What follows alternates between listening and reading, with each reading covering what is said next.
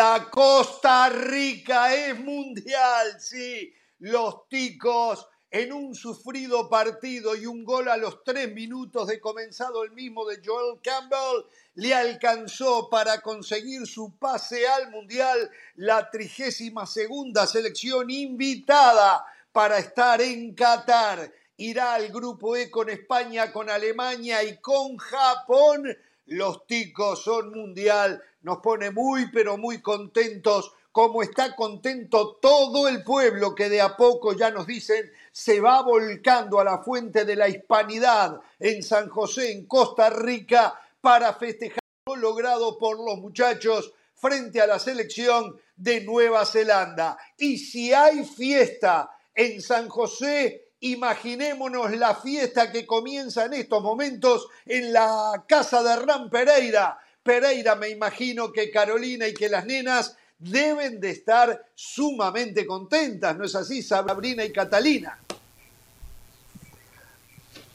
Sí, por supuesto, tremenda fiesta. No lo escuché en los últimos minutos, pero decirle que sí, acá se está festejando con mucha ansiedad, con mucho sufrimiento por lo que fue el partido, esperando el pitazo final que aconteció hace instantes, pero sí, eh, mucho para festejar por esta clasificación de Costa Rica. Mucho más cuando uno toma en cuenta el camino de Costa Rica, lo mal que comenzó la eliminatoria, la situación incómoda que estaba. Parecía ya fuera del Mundial en un momento cuando Panamá se escapaba. Sin embargo, fue acomodando las cosas, tomó algunas buenas decisiones y hoy termina ganando la Nueva Zelanda por 1 a 0. Después, en su momento, entraremos en el aspecto futbolístico. Futbolístico, ¿eh? No, no, no, le arruine la fiesta a los ticos, pensando en la Copa del Mundo. Por cierto, señores, llegó el día.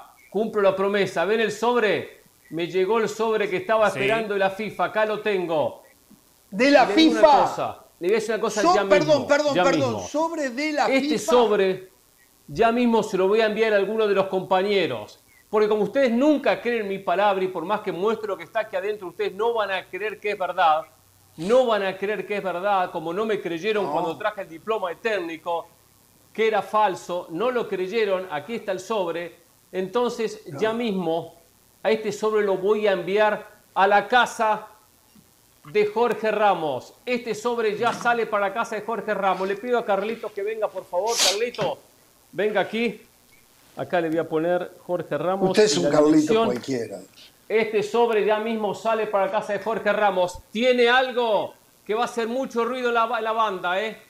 Tiene algo que va a hacer mucho ruido esta tarde la banda pero como si yo lo abro aquí van a pensar que no, pero Pereira, pero vi, pero bla, pero no es verdad. Perfecto. Quiero un testigo, quiero que lo haga alguien, ¿eh? Y ese va a ser Fuerte Ramos en un ratito, ¿eh? Así que hoy, bombita. ¿Me va a llegar el ¿eh? sobre acá? ¿Me va a llegar el sobre acá? ¿Qué es? Eh, ¿Por un courier? ¿Por, por alguien? No lo escuchamos, Ramos, ¿eh? Ah, ¿no me escuchan? No, no, yo no sé por qué, pero ¿saben una cosa? la verdad, eh, este sistema, le decía, ¿alguien me va a traer por courier el sobre de acá ahora? Usted, usted tranquilo, usted que se sentado ahí manejando el programa. Acá uno los productores ya salió, ya, ya salió, ya salió para su casa, ya salió para su oficina. Pelado Rapid ya está trabajando. Usted Pelado ¿eh? Rapid. Usted conduzca, ¿eh? Usted conduzca el programa, ¿eh? Que aquí manejamos todo. Bueno, señoras y señores, el saludo en San Salvador a José del Valle, por allí está Mauricio Rivas también.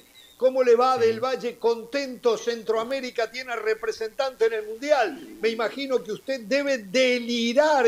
¿No, ¿No le hizo acordar esto a la final de Champions. Un equipo que no pasaba la mitad de la cancha hizo un tiro al arco y ganó 1 a 0. Muy parecido, ¿no? Lo que este equipo defensivamente jugó mucho mejor. Keylor Navas no tuvo que tener la incidencia que tuvo en la final de Champions Thibaut Courtois. ¿Qué tal Jorge? Un abrazo para todos. A mí me da exactamente lo mismo. El costarricense tiene que estar muy feliz muy contento porque al final de cuentas su país va a estar en Qatar. Costa Rica no representa Centroamérica, Costa Rica representa a Costa Rica, a su gente, a su fútbol. Así que felicidades a los ticos. Lo futbolístico hoy queda de lado, muchachos. Costa Rica tiene todo el derecho a celebrar. Está en el Mundial de Qatar. Al final de oh. cuentas, el fútbol es anecdótico. Lo único que importa es el resultado. Jugando mal, bien, regular, no importa. Costa Rica está en Qatar. Ah. Increíble. Conmebol, cuatro representantes en Qatar 2022. Con CACAF, cuatro representantes. Hoy Costa Rica hizo lo que Perú no pudo hacer. Es así y punto.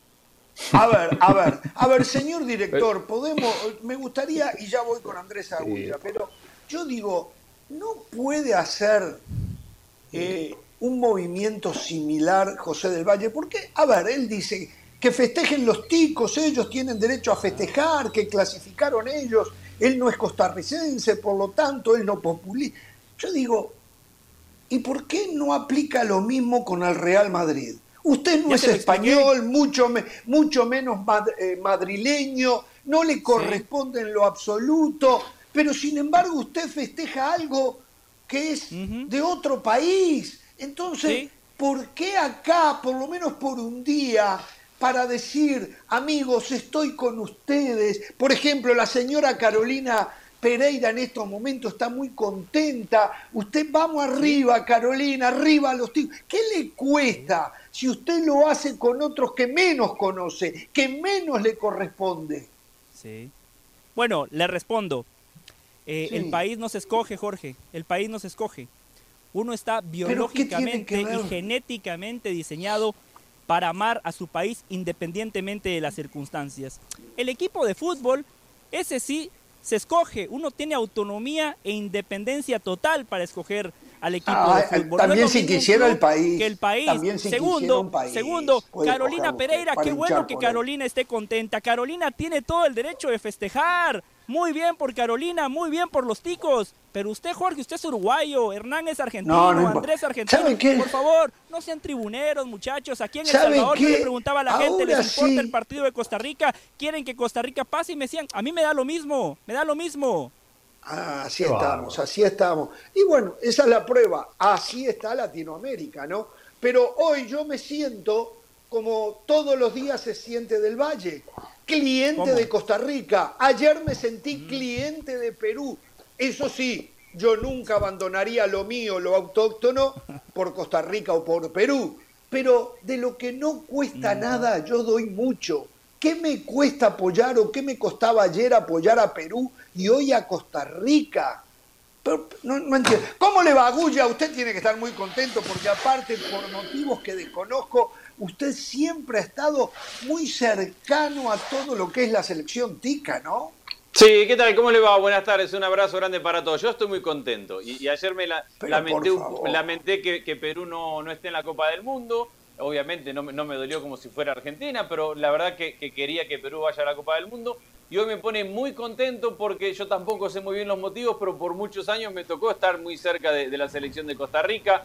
Fuimos con el programa a Costa Rica y nos trataron muy bien, como fuimos a otros lugares de Centroamérica. Me tocó cubrir a Costa Rica en el Mundial con esta misma generación de jugadores, más allá de, los recambios que va teniendo.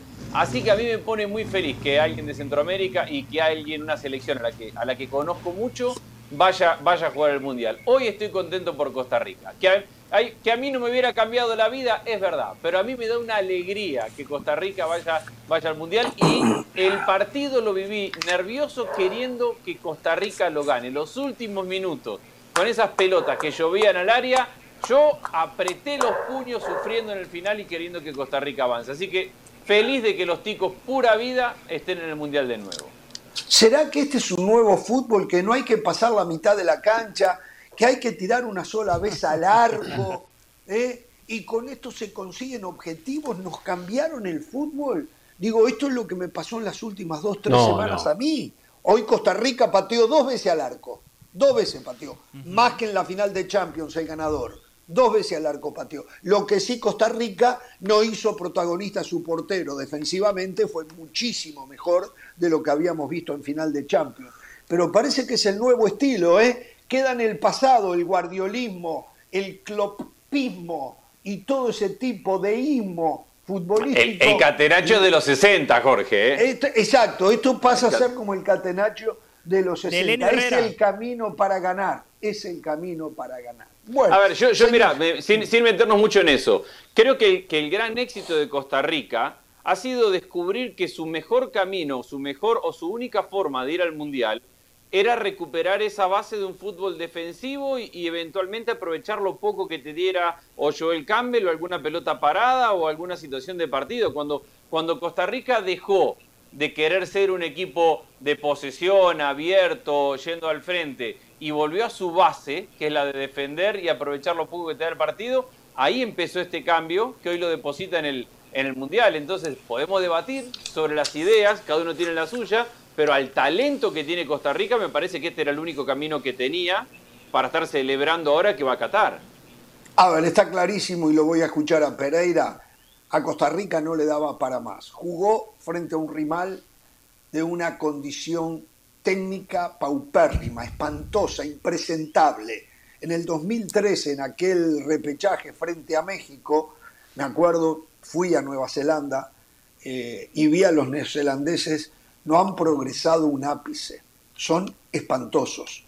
Eso sí, la fortaleza física, la inercia, el, gen ganador, que acá se habla mucho, lo empujaban hacia adelante. Y también las limitaciones de un Costa Rica que tengo que decir, y acá ya entramos en otra, una cosa es el apoyo, la alegría por la alegría del pueblo. Tico, otra cosa es ya eh, eh, eh, lo que se vio en lo estrictamente futbolístico. Voy a decir algo. Hay jugadores que no pueden ir al Mundial. Hay jugadores que en su expresión física, y no hablo de correr, en sus movimientos corporales, dejan saber que son exjugadores. Exjugadores. Yo no sé cómo va a ser Luis Fernando Suárez. Y pensar que acá quieren y se les va a dar 48 selecciones. Esta fue la 32 segunda selección. Todavía faltan 16 selecciones. Si se hubiese dado ahora lo de 48 selecciones, habrían otras 16 por debajo de Costa Rica, por ejemplo, y Italia de Colombia, Nueva Zelanda. Italia, ¿Eh? Colombia, Camerún, Nigeria. Pero no entremos en ese tema. Tema 48. No, no, no entremos en ese tema. en ese tema. sí, lo futbolístico. Ah, primero, primero hay, que, hay, que, hay que analizar cómo llega Costa Rica a esta instancia. Costa Rica comenzó mal el proceso, de la mano de Gustavo Matosas. Y digo mal de la manera que se fue Gustavo Matosas. Después viene González, le va mal. Viene Luis Fernando Suárez a intentar salvar un barco que es un día un barco que es un día. Suárez nunca fue un técnico de un fútbol espectacular. Sumado que había que hacer una renovación en Costa Rica, que él, un poquito producto de algunos dirigentes y de lo que le enseñaron, fue haciendo dentro de lo que pudo. Tampoco sobra el talento en Costa Rica. Ahora, hoy igualmente, futbolísticamente, yo le, no pretendí otra cosa de Costa Rica, por más que al minuto 2 o minuto 3 ganaba 1 a 0 podría haber atacado un poco más. Campbell tuvo espacio y no podía hacer bien no, perdón, Campbell no. Eh, Brian Ruiz no podía hacer bien un pase. Un pase no, podía hacer bien eh, por momentos, con espacio. Estando bien físicamente porque había ingresado en la segunda etapa. Y le costaba con espacio meter una pelota limpia a uno de los compañeros. Eh, claro que Costa Rica tendrá que hacer, independientemente de la clasificación autocrítica de lo que fue estos cuatro años. Porque no creció como selección. Logró el objetivo importante, llegar al Mundial, pero no creció. José, lo escucho, José. Primero que todo, eh, Costa Rica está en el Mundial a pesar de sus dirigentes. Cuando un presidente utiliza a cuatro entrenadores en un proceso, no es que se hayan hecho las cosas bien. Costa Rica está en el Mundial porque el fútbol es simple, porque Costa Rica tiene a Keylor Navas, figura contra Canadá, figura contra Honduras, figura contra Panamá, partidos clave, partidos trascendentales, una selección que a sus rivales desde lo futbolístico nunca lo superó, pero cuando tiene a un guardameta como Keylor Navas, uno de esos guardametas que nace una vez cada 50 años, o en el caso de Centroamérica, una vez y quizá nunca volvamos a disfrutar de un guardameta con esas características, aquí no pasa por el entrenador, no pasa por los directivos, pasa por el peso específico de un solo jugador. sacamos a Keylor Navas de la ecuación, Costa Rica ni siquiera hubiese estado en este repechaje. Jorge, usted me debería dar un aumento. Yo le dije la semana pasada que... Sí, Hernán, le escucho. No, solo una cosa. Que haya renunciado Gustavo Matosas porque tenía una mejor oferta del fútbol mexicano, eso no es culpa de la dirigencia. Totalmente de acuerdo. Totalmente de acuerdo. Perdón, un pequeño paréntesis, un pequeño paréntesis, Hernán. El directivo tiene que estudiar la personalidad del técnico, porque yo recuerdo a mi ah. compañero Hernán Pereira, a mi compañero Hernán Pereira, que le doy crédito, Después de dos semanas de trabajo, mi compañero Hernán Pereira dijo en Jorge Ramos y su banda, Gustavo Matosas, por el estudio que yo he hecho, por lo que me cuentan mis fuentes en Costa Rica, es un técnico demasiado bohemio. No creo que termine el proceso. A ver, si Hernán Pereira hizo el trabajo, ¿por qué el directivo costarricense Yo no, me acuerdo de eso, pero trabajo? No, Jorge, yo tengo memoria de elefante. Yo tengo memoria de elefante y le doy crédito. Lo único que tiene de elefante es la memoria. Y le doy crédito a mi compañero Hernán Pereira. No, un par de cosas más también, Jorge. Ahora ¿Ah, continúo, ya que cierro paréntesis. ya le respondía, ya le respondía a Hernán Pereira. Sí, sí. Todo lo que usted se puede imaginar, Jorge. Grande, especialmente el corazón. Un corazón enorme, un corazón gigantesco. Ya que ya le respondí. Si tuviera un corazón gigantesco, le daría felicidad a los ticos hoy, ¿eh? No, porque yo no soy tribunero. Mi corazón le ah. pertenece a mi país. Jorge, yo no soy tribunero. Yo no vengo aquí a ganar seguidores en Twitter. Yo no vengo aquí a la gente. Cada quien se puedo comprar de lo que dice. Sí. Yo con José del Valle puedo comprar que él ayer no haya apoyado a Perú al importar un bledo si clasificaba Perú o Australia.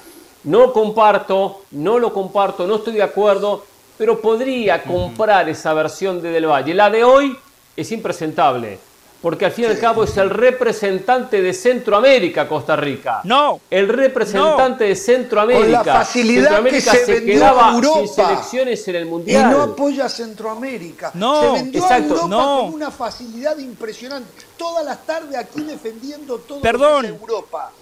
Perdón, déjeme decir dos cosas. Déjeme decir dos cosas. Costa Rica no representa Centroamérica, Costa Rica representa Costa Rica. José del Valle no habla por Centroamérica, José del Valle no habla por Guatemala, José del Valle habla por José del Valle. Yo no vengo aquí con pasaportes, yo no me envuelvo en la bandera. Por favor, ah, no. Entonces no hable más de selecciones europeas. No. No hable más de selecciones europeas. Pero Hernán, yo le hablo de selecciones de Europa porque son mejores, porque ganan los mundiales, no porque yo sea europeo o me crea europeo. Yo le hablo de Europa porque es la verdad, porque hacen muy bien las cosas. con los mejores, para después sentirse ganador salir en cámara, en micrófono y como los mejores casi siempre ganan, usted gana, usted es ganador. Ese es, ese es el modus operandi. El, la prensa en ESPN suyo se va siempre a la segura, a los ganadores, se abraza a ellos, no quiere nada. pero ¿por qué no le va Andorra a Macedonia? Exacto, lógicamente Costa Rica, ¿dónde va a llegar en el Mundial? Sabemos que el vuelo es bajito y corto. Entonces usted. Ah, no, eso no lo sabemos. Perdón, eso no lo sabemos. eso no lo sabemos. No, no, eso no lo sabemos. hay milagros. En el fútbol hay milagros. Usted hace tres semanas vivió un milagro. Entonces, pero normalmente no ocurre, normalmente no ocurre. Ahora, si Costa Rica tuviera un equipazo de verdad, usted hoy sería el primer centroamericano gritando por Costa Rica. No, pero lo elogiaría, lo, elogiaría porque sería un equipazo, no porque soy centroamericano, no porque quiero ser tribunero, porque quiero quedar bien con la gente. Y para terminar, le iba a decir, Jorge, que usted me debería de dar un aumento, porque usted recordará mis palabras de la semana pasada, cuando le dije si Costa Rica se pone en desventaja en el marcador, no va a tener el fútbol para revertirlo. Pero si Costa Rica se pone a ganar 1-0, ya está, van a estar en Qatar porque tienen a Keylor Navas. Pasó lo que yo le dije, Jorge. O sea, le doy un aumento y después le descuento por otras cosas que tendría que rebajar el salario. ¿eh? Si quiere después, fuera del aire, lo arreglamos, nos sentamos. ¿Por qué aumento y por qué rebaja? Va a perder, ¿eh? Va a perder, ¿eh? Señores, me están hablando. mire, mire, mire, Stephanie Chaverri en vivo desde San José. Pura vida, Stephanie. El saludo para ti, la felicitación al pueblo tico. A disfrutar el momento. Cuéntanos cómo se está viviendo en Costa Rica la clasificación mundial.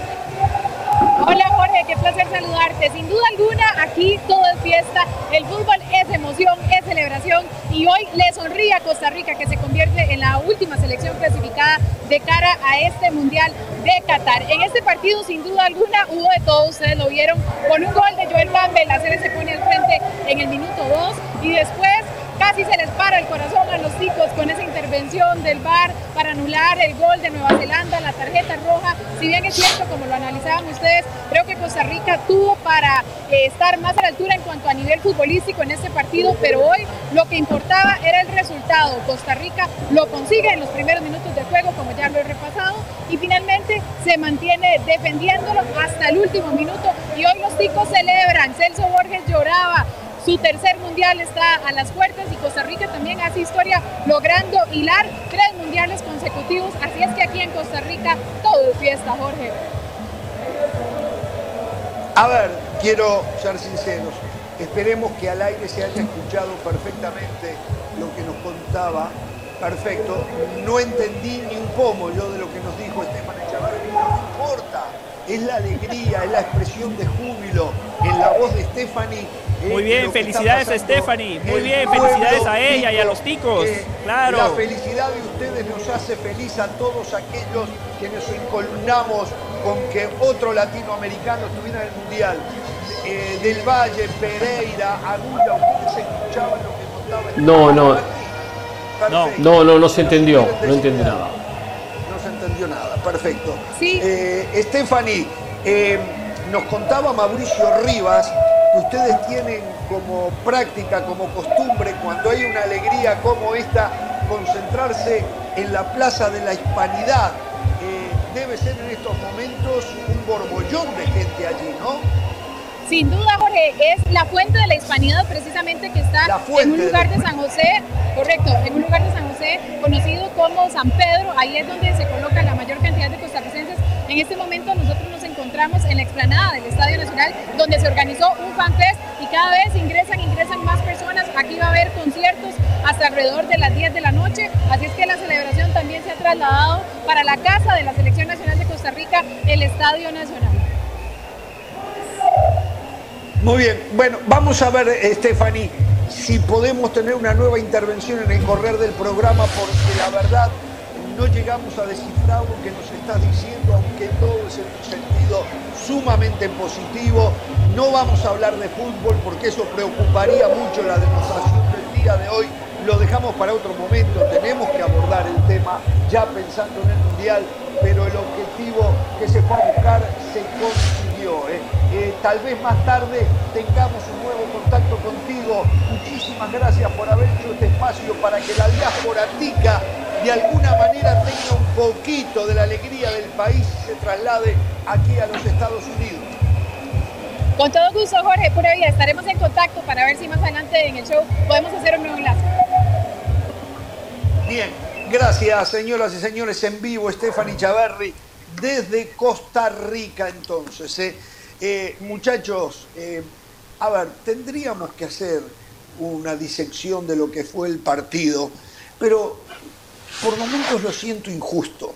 Lo siento injusto con la alegría de los ticos, porque si vamos a hablar de lo futbolístico, eh, en pocas palabras tenemos que decir, hay muy poco para destacar de uno y otro lado.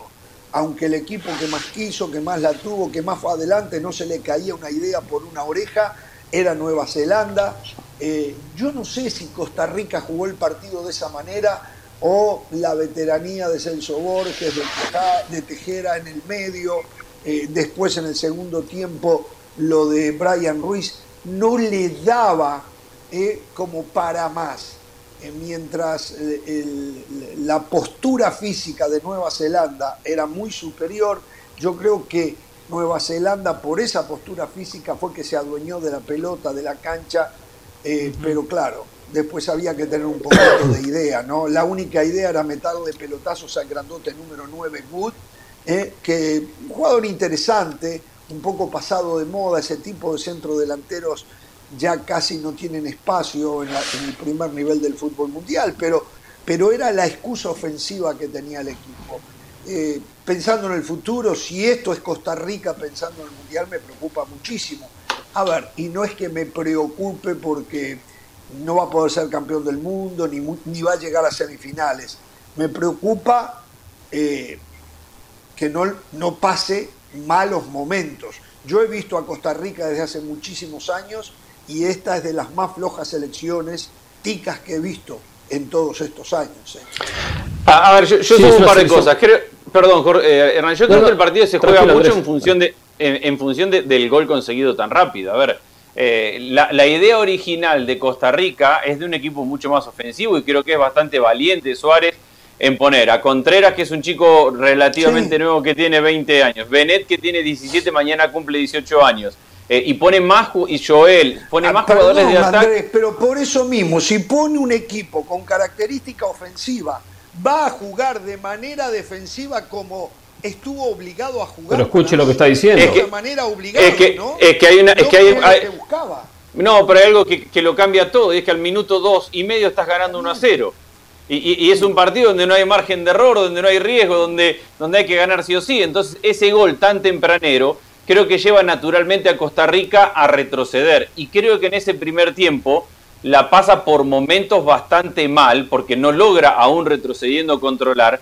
Y creo que para el segundo tiempo, donde hace los cambios Suárez y el equipo se para con una línea de cinco en el fondo, con cuatro adelante y con Joel arriba, podemos debatir a quién le gusta más y a quién le gusta menos, pero la realidad es que sufrió más en el primer tiempo Costa Rica que en el segundo. En el segundo, con esa línea de 5 en el fondo, hay un remate de media distancia que, que Keylor la saca en el ángulo. Pero después no, claro, después no le generan mucho más. Creo que en eso hay una buena lectura de, Luis Fernando Suárez. Eh, después quiero decir algo con respecto a lo que decía José y de los técnicos, pero no me quiero desviar un poco del, del partido que estamos hablando y sé que Hernán quería aportar algo también. No, yo pongo ambos, eh, eh, ambas situaciones hay, hay que analizarlas. Bien lo dice Andrés, al minuto 3 ganando por 1 a 0. Ya lleva, logré la diferencia, el rival va a reaccionar, lógico, voy a priorizar cuidar lo que conseguí. Pero a eso le agrego que Luis Fernando Suárez, ya históricamente, y lo demostró en Costa Rica en los partidos de la eliminatoria, hace un técnico de sello defensivo. Hace un técnico que prefiere correr hacia atrás y no correr hacia adelante, que prefiere retroceder y no presionar la salida del rival. Ha sido así y así jugó la eliminatoria. Porque cuando ganaba 1 a 0 contra Honduras, contra El Salvador, retrocedió y aguantó, puso línea 4 o línea 5 como lo hizo en el segundo tiempo. y de esa manera aguantó el Ahora, ¿puso en riesgo demasiado la clasificación? Sí. Sí, yo lo aplaudo todo lo que hizo Luis Fernando Suárez, porque enfrente estaba Nueva Zelanda, selección limitadísima, ¿eh? Good, propio de su apellido, realmente un delantero de madera, ¿eh? De madera, ¿eh? un 9 limitadísimo, como el resto de los compañeros. Por lo tanto, Costa Rica tenía fútbol para, por pasajes del partido, tomar algunos riesgos y tocar un poco más la pelota, manejar un poquito más.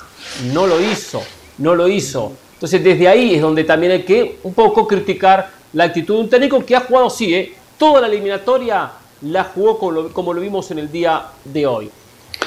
Contra Nueva Zelanda podía hacer otra cosa y no quiso hacerlo. Ahora, a Good que tanto lo critican acá, jugó la temporada, la arrancó en el Burnley y la terminó en el Newcastle. Acá que se la pasan diciendo que cualquier equipo de mitad de tabla de la Premier League es lo máximo, fue un 9 titular de Premier League toda la temporada, Good. ¿eh? Ahora lo escucho como si fuera el, peor 9 del mundo. Fue titular en dos equipos de Premier este complicó muchísimo a los ticos, al punto que para el segundo tiempo mete a Waston para, marcarlo a él. claro. Y sí. lo siguió complicando. Sí, José. Eh, fútbol situacional, Jorge. Muchas veces las situaciones del juego le llevan a los equipos a hacer algo que quizás no tenían presupuestado.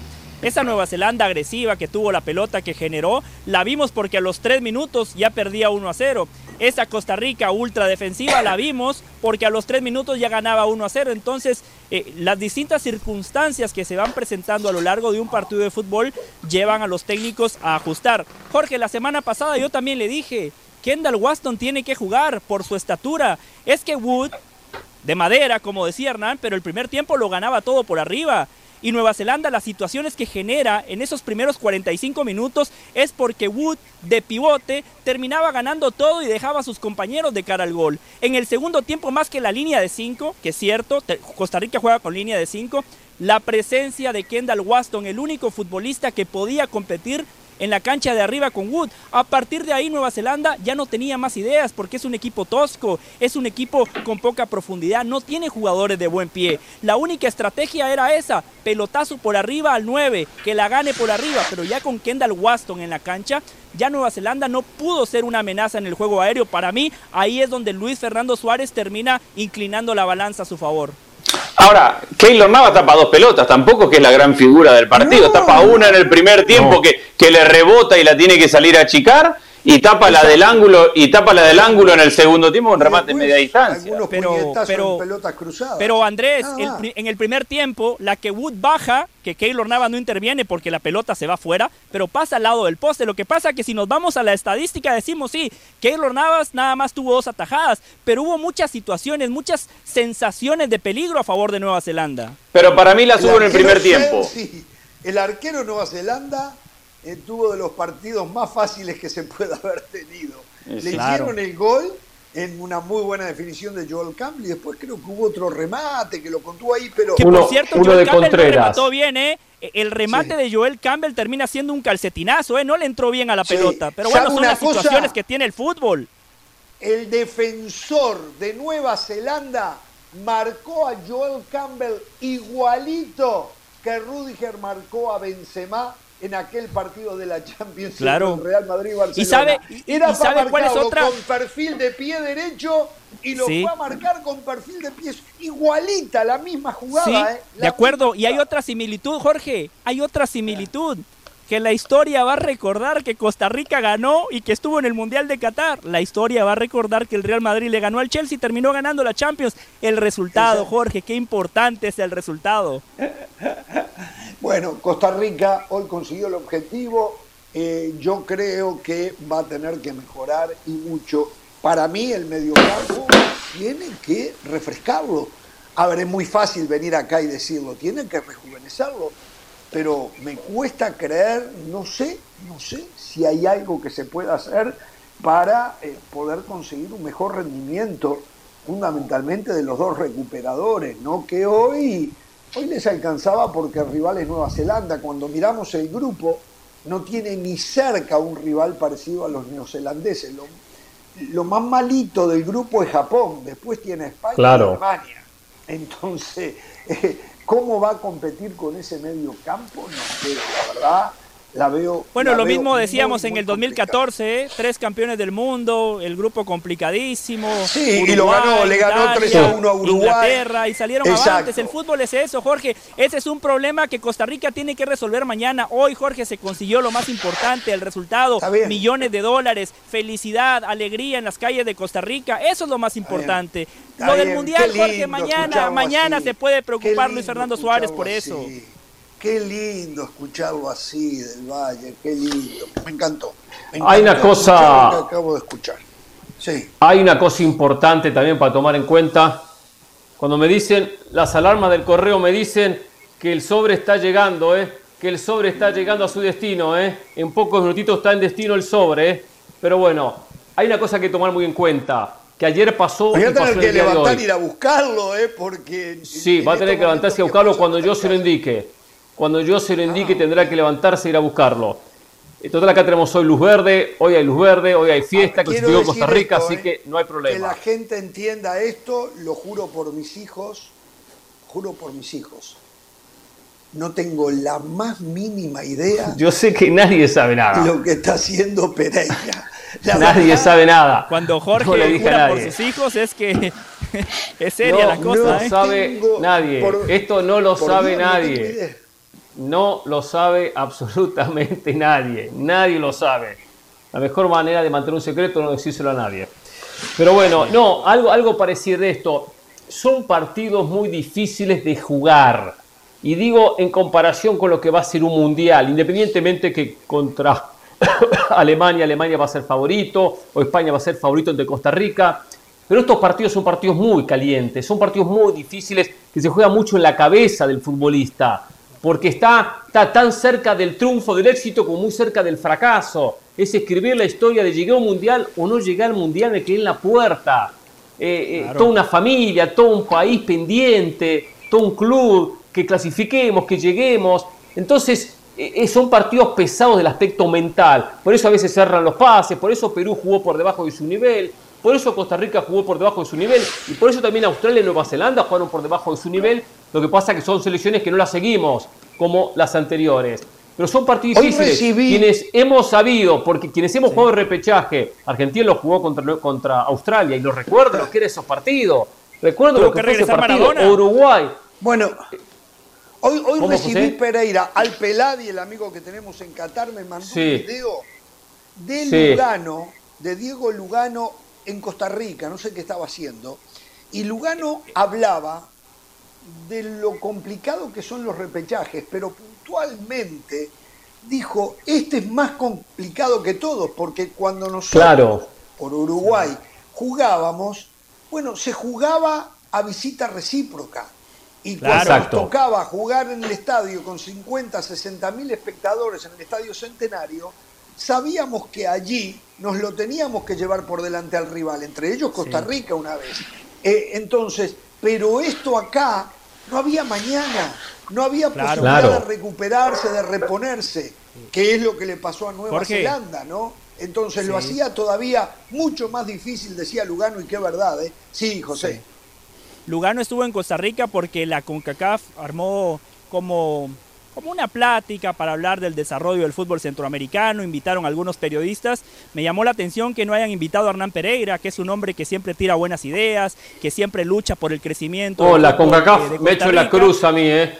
Me echo la ah, cruz la CONCACAF, no me importa, ¿eh? No me importa, ¿eh? Pero manténgase en esa línea, Hernán.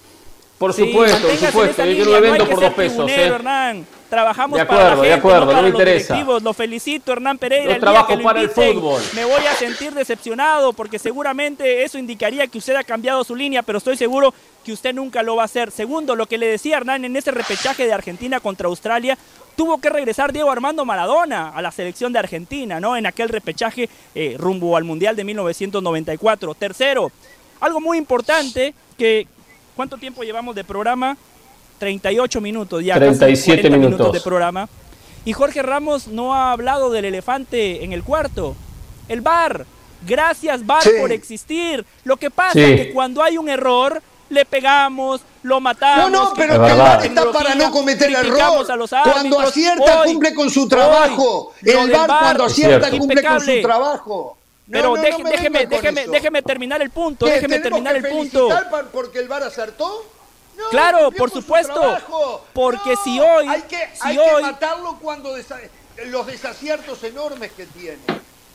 Si hoy no hubiese habido VAR, a Nueva Zelanda le hubiesen validado un gol ilícito que se produce porque antes hay una falta previa. Hoy cuando el VAR revisa, se da cuenta que en lugar de amarilla es roja. Otra situación que fue a favor de Costa Rica, pero no es que haya sido a favor de Costa Rica, fue a favor de la justicia deportiva. Gracias, VAR, gracias a la tecnología. Y no es una prueba de lo que se viene en Qatar. Injusticia deportiva, no se produjo una injusticia deportiva interviniendo el VAR en una posición adelantada por medio centímetro.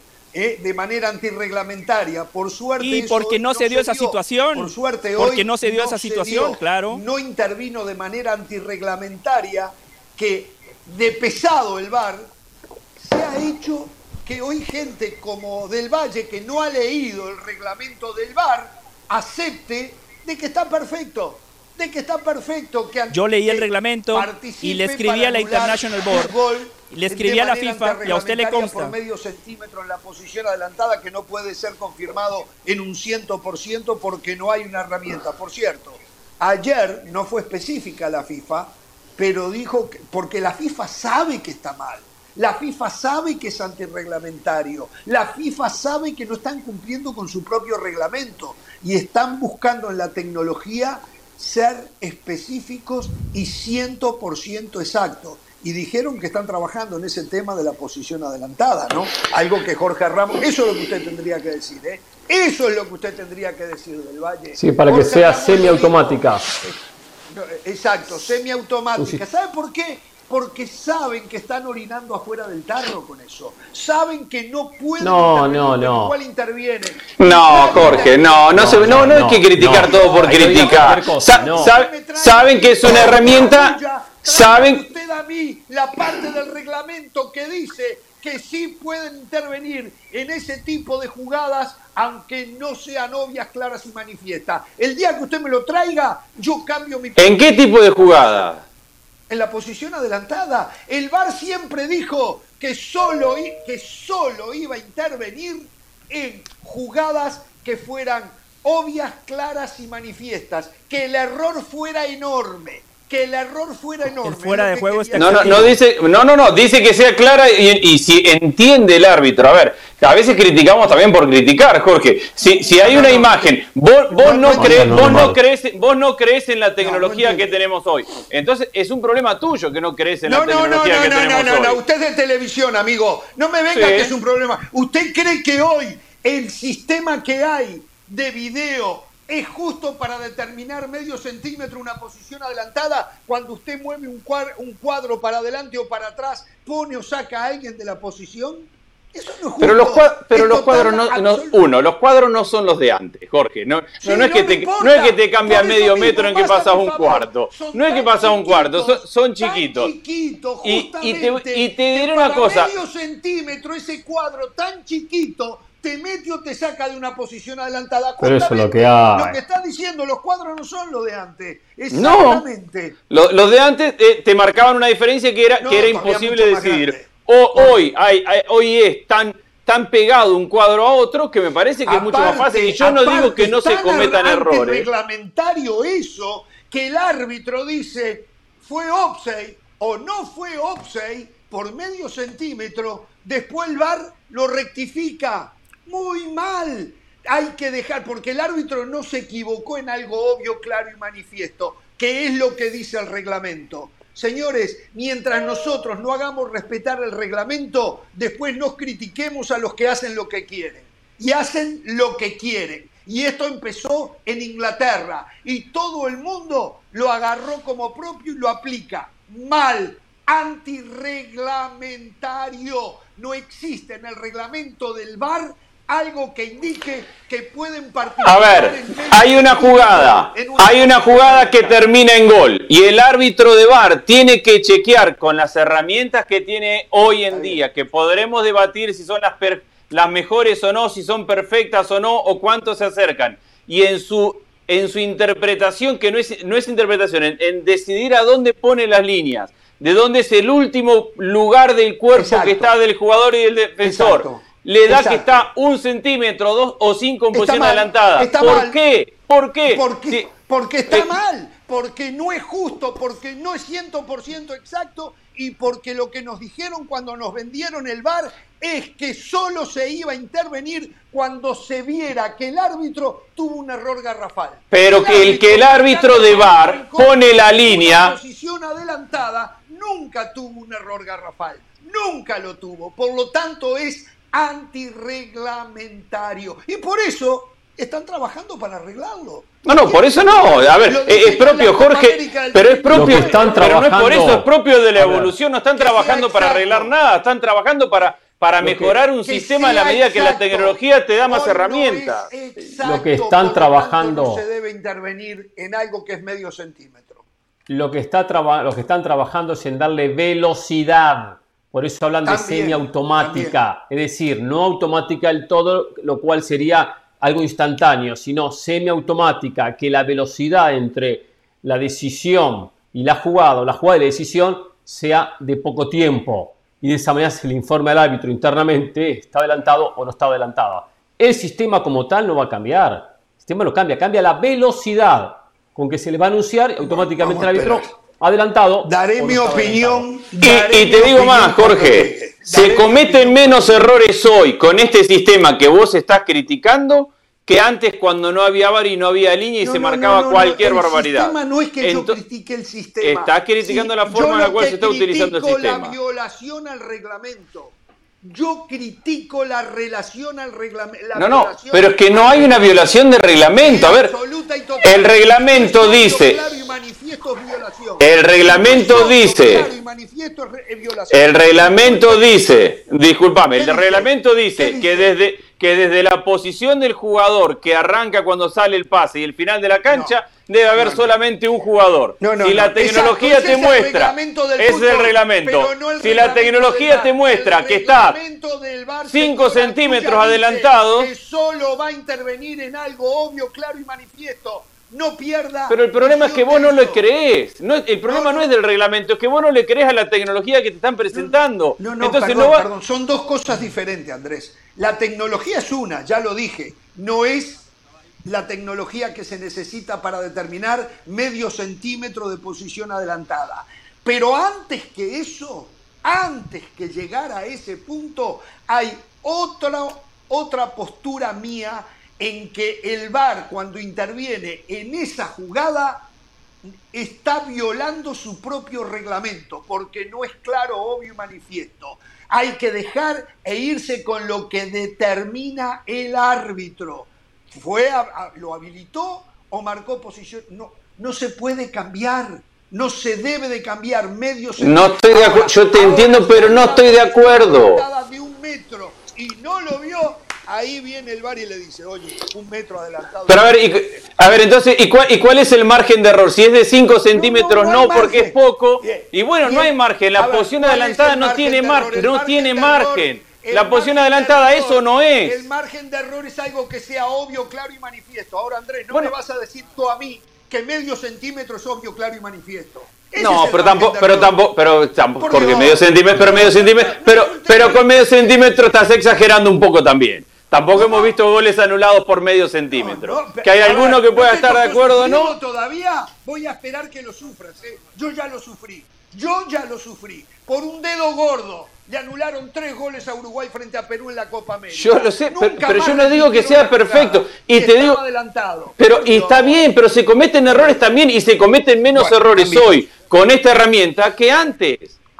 bueno, un día de fiesta, muchachos, un día de fiesta, vamos a bajar un poquito o cambian el reglamento o no intervienen más si no es obvio, si me lo dejan con obvio, claro y manifiesto, no pueden intervenir. No puede, está mal, está mal. entonces, entonces, el origen primero, del reglamento está mal. Si van a buscar el claro, obvio y manifiesto, tienen que sacar las líneas. Porque si sacan ah, las líneas y hacerlo como la, MLS a ojo. ¿Por qué? Porque está bien, pero a pedido, pero a pedido de un sistema, pero a pedido de un sistema las líneas. O sea, se basan en las líneas, que el VAR se basa en las líneas para determinar si está o no está adelantado. Los que están en el VAR, las líneas, Pereira, el sistema que hay no permite que la línea sea exacta por lo que habíamos Está bien, perfecto, sabemos que no es exacto, está bien, pero digo, pero voy a lo siguiente. voy a lo siguiente. Si queremos en la línea de gol, ahí sí hay algo exacto. Está bien. Si queremos, si queremos utilizar el obvio, claro y manifiesto, entonces, y después no anular un gol por un milímetro, entonces no tenemos que utilizar la línea. Porque si la línea no marca que estaba adelantado, aunque sea un milímetro, bueno, está adelantado, hermano, ya estás adelantado. De acuerdo, no se puede usar la línea. No se es que sobre, sobre, sobre eso quiero decirles algo. Sí. Pero termina, Hernán. No, no, no, ya está, ya está, José, ya está. Y después tengo algo parecido, pero, pero voy a cambiar un poco esto, porque hoy es un día de fiesta. Hoy es un día de fiesta y no me van a arruinar la fiesta, muchachos, ¿eh? No me van a arruinar la fiesta, ¿eh? Especialmente usted, Ramos, ¿eh? Pero José, sí. No, no, no, está bien. y le creo, Hernán, para día de fiesta. Por claro, supuesto. obvio y manifiesto, lo que es claro, obvio y manifiesto para la tecnología, no necesariamente es claro, obvio y manifiesto para... Esa es la principal diferencia. Y les podría trazar un paralelo. Usted ve a una mujer que tiene dos meses de embarazo, un mes de embarazo, y usted no puede saber que está embarazada. Usted le hace la prueba y el embarazo, como el fuera de juego, ¿Y usted qué sabe de eso? el peor ejemplo. me encanta esto que dice Del Valle. Claro. Del Valle, la tecnología para saber si está o no está embarazada, aunque también la tecnología está ya diseñada para un acierto de un 100% lamentablemente, la tecnología para determinar una posición adelantada, donde todavía depende de un individuo para decidir dónde pone el video, no está diseñada. no es obvia, clara y manifiesta. No es clara y no es Tiene razón, no es el 100% efectiva, pero estamos hablando de un porcentaje superior 97%, Jorge. el fútbol, la vida es prueba y error, prueba y error. Para llegar a la perfección tenemos que pasar por estos pasos previos. Está bien, bueno. Ramos, permítame, permítame, permítame un minutito, permítame un minutito. Le tengo que pedir, señor Jorge Ramos, primero, primero, que, se, que vaya una pausa. Segundo, uh. que se levante y vaya a la puerta de su casa. Tercero, Ah, seguimos en vivo, seguimos en vivo, sin pausa. Que se pare y vaya a la puerta de su casa. Ah, es muy importante que ese sobre Estoy en que le van a entregar. ¿eh? No importa, puede ir en calzoncillo, se puede parar en calzoncillo, o va al cuarto, se pone un pantalón y, no, no, no. a mí me encanta lucirme. Ese sobre, a mí me encanta lucirme. No sé qué va a lucir, pero bueno, ni pierna de futbolista tiene. Ese sobre no lo abra hasta no volver al estudio, por favor, ¿eh? No lo abra hasta no volver a sentarse aquí en el estudio. ¿Entendemos? Se puede parar cuando quiere, deja el micrófono y oh, conduce a Hernán Pereira de, nuevo. Qué bien. Volvemos a la época que conducía Hernán. El sobre, sí. Prepararse, Andrés, ¿eh? porque dentro de poco volvemos a la conducción. Volvemos a la ah, conducción. Creo que la semana que viene, ¿eh? creo que la semana que viene, ¿eh? en un rato vamos a hablar de lo que pasó en Europa Vamos a hablar, no vi los partidos, pero hay que decirlo. Hoy Italia se comió 5. 5. Hoy Inglaterra se comió 4. 4 a 0 perdió Inglaterra ante Hungría. 5 a 2 le ganó Alemania a Italia. En un rato vamos a hablar por lo menos si vieron el partido y especialmente un poco reaccionar porque lo de Inglaterra llama mucho la atención. a ver, perdón Hernán. Esta, esta derrota. Antes de meternos en todo eso, para la gente que recién se suma, ¿Cómo es la historia de este sobre que acaba? Porque hay, gente que no vio desde el primer, desde el primer minuto del programa, yo les digo, arrancó el programa con Hernán Pereira mostrando un sobre acá a cámara y se lo pasó al del correo. Que, pero ¿de dónde salió ese sobre? Contale a la gente que recién se está Perfecto. Voy a contar del comienzo, verdad, verdad, porque hay gente que no nos ha seguido desde el primer programa. Esto lo originamos en Inglaterra. Cuando estuvimos en Londres, cuando estuvimos en Londres, nos encontramos con gente importante del fútbol con gente muy importante del fútbol. Conversación va, conversación viene, Hernán, ¿qué tal? Bla, bla, esto, lo otro. Nos encontramos con un individuo eh, previo al partido Italia-Argentina.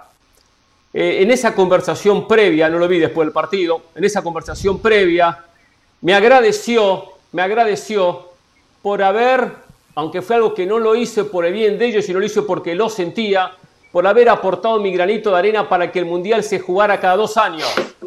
Llegó el sobre. Para que Llegó el sobre. Le estoy contando, Jorge, a la gente, Andrés y a la gente, un poco la, historia, un poco esta historia. Esta historia comenzó en Inglaterra, como decía, para el partido de Italia-Argentina. Me reuní con alguien de fútbol. No voy a decir más, no voy a dar más detalles. Y esa persona me agradeció porque en los programas siempre encabecé la idea de que el Mundial se jugara cada dos años.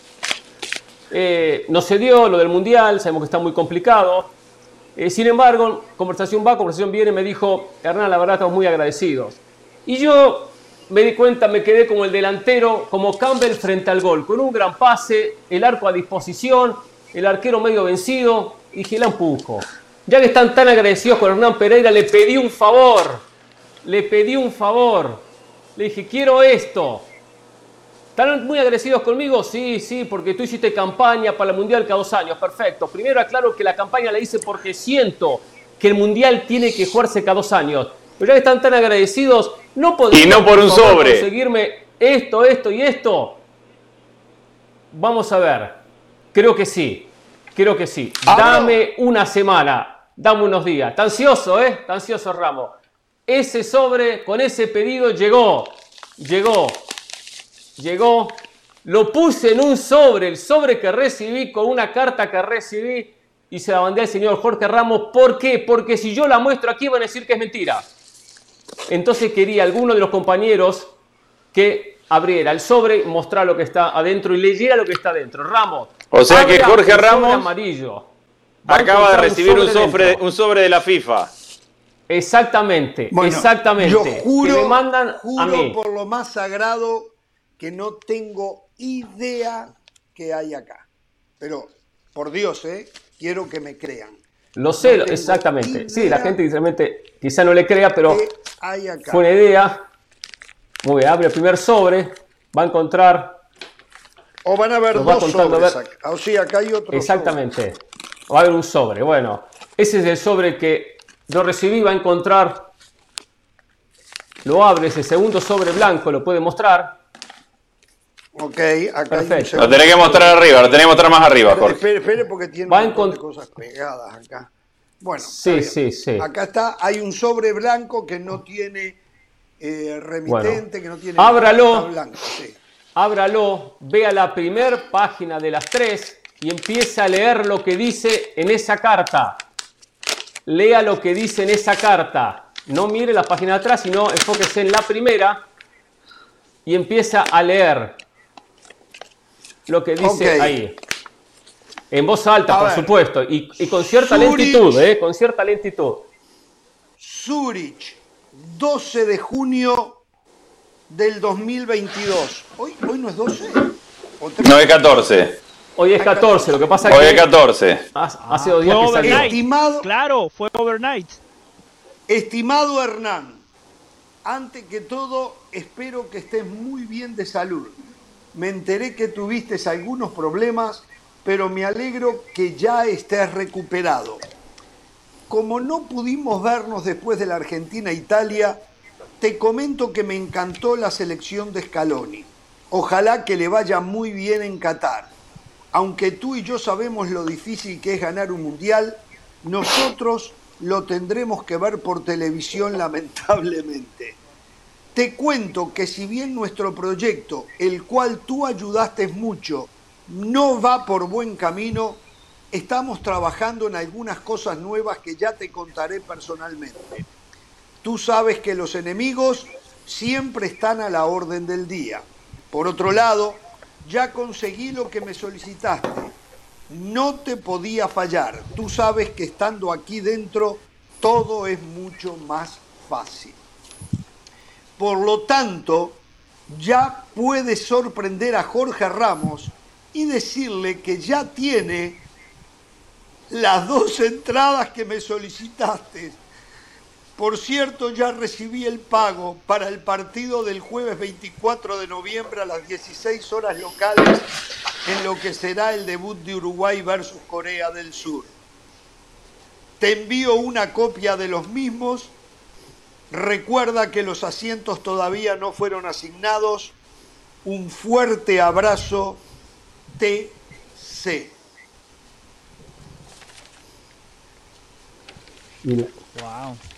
Y, en la tercera hoja se quedó mudo Ramos, ¿eh? Se quedó mudo Ramos. Ahí está el ticket con nombre y apellido asignado. Y aquí están a Jorge Ramos y Hernán Pereira para Uruguay, Corea del Sur. Uf, sabía. Muchísimas gracias. Muchísimas gracias. Le juro, usted sabe una cosa. No lo, escuché, no lo escucho los Ramos. No lo escuchamos, no lo escuchamos, no lo escuchamos. se quebró. Lo puso, se, se quebró un poquito. Seguir eh, entradas para los tres partidos de Uruguay. Usted ya me allanó el camino, se lo agradezco muchísimo, de verdad, enormemente. Este, ¿Qué le puedo decir? Gracias. Gracias. Se lo escucha muy mal Ramos ahora. Sí, se le corta, se le corta, no lo escuchamos ahora. Y es la emoción. Y bueno, saber que voy a poder estar allí por lo menos en un partido alentando, no voy a hacer hasta lo imposible para poder estar en los tres con la esperanza de que está Jorge. de largo y estar mucho más. ¿no? Jorge, me ha sorprendido. Me ha sorprendido. ¿Me va a contar quién es TC? No, no lo estamos escuchando, ¿eh? No lo estamos escuchando bien, ¿eh? Ok, vamos a hacer una cosa. Ahí está, ahí está, ahí está, ahí está, ahora sí. Ahora, sí, ahora sí. Ahora sí. Ahora sí. Eh, le digo, no sé si me escuchó todo lo que le dije, pero que iba no. a hacer el trámite este fin de semana para empezar a buscar boletos para los partidos de Uruguay. Yo siempre me dejo estar un poco, por ejemplo, usted es, muy activo en eso y actúa de inmediato. Este, y bueno, usted ya me allanó el camino y se lo agradezco infinitamente, de verdad. Infinitamente de verdad. Este, eh, eh, ahora le, digo, ¿nos va a contar quién es TC? No, no, no, no, no. Eso, eso lo de menos. Aquí simplemente yo quería eh, darle una alegría a usted, como compañero, como amigo, que estuviese en el partido inaugural de Uruguay ante Corea del Sur.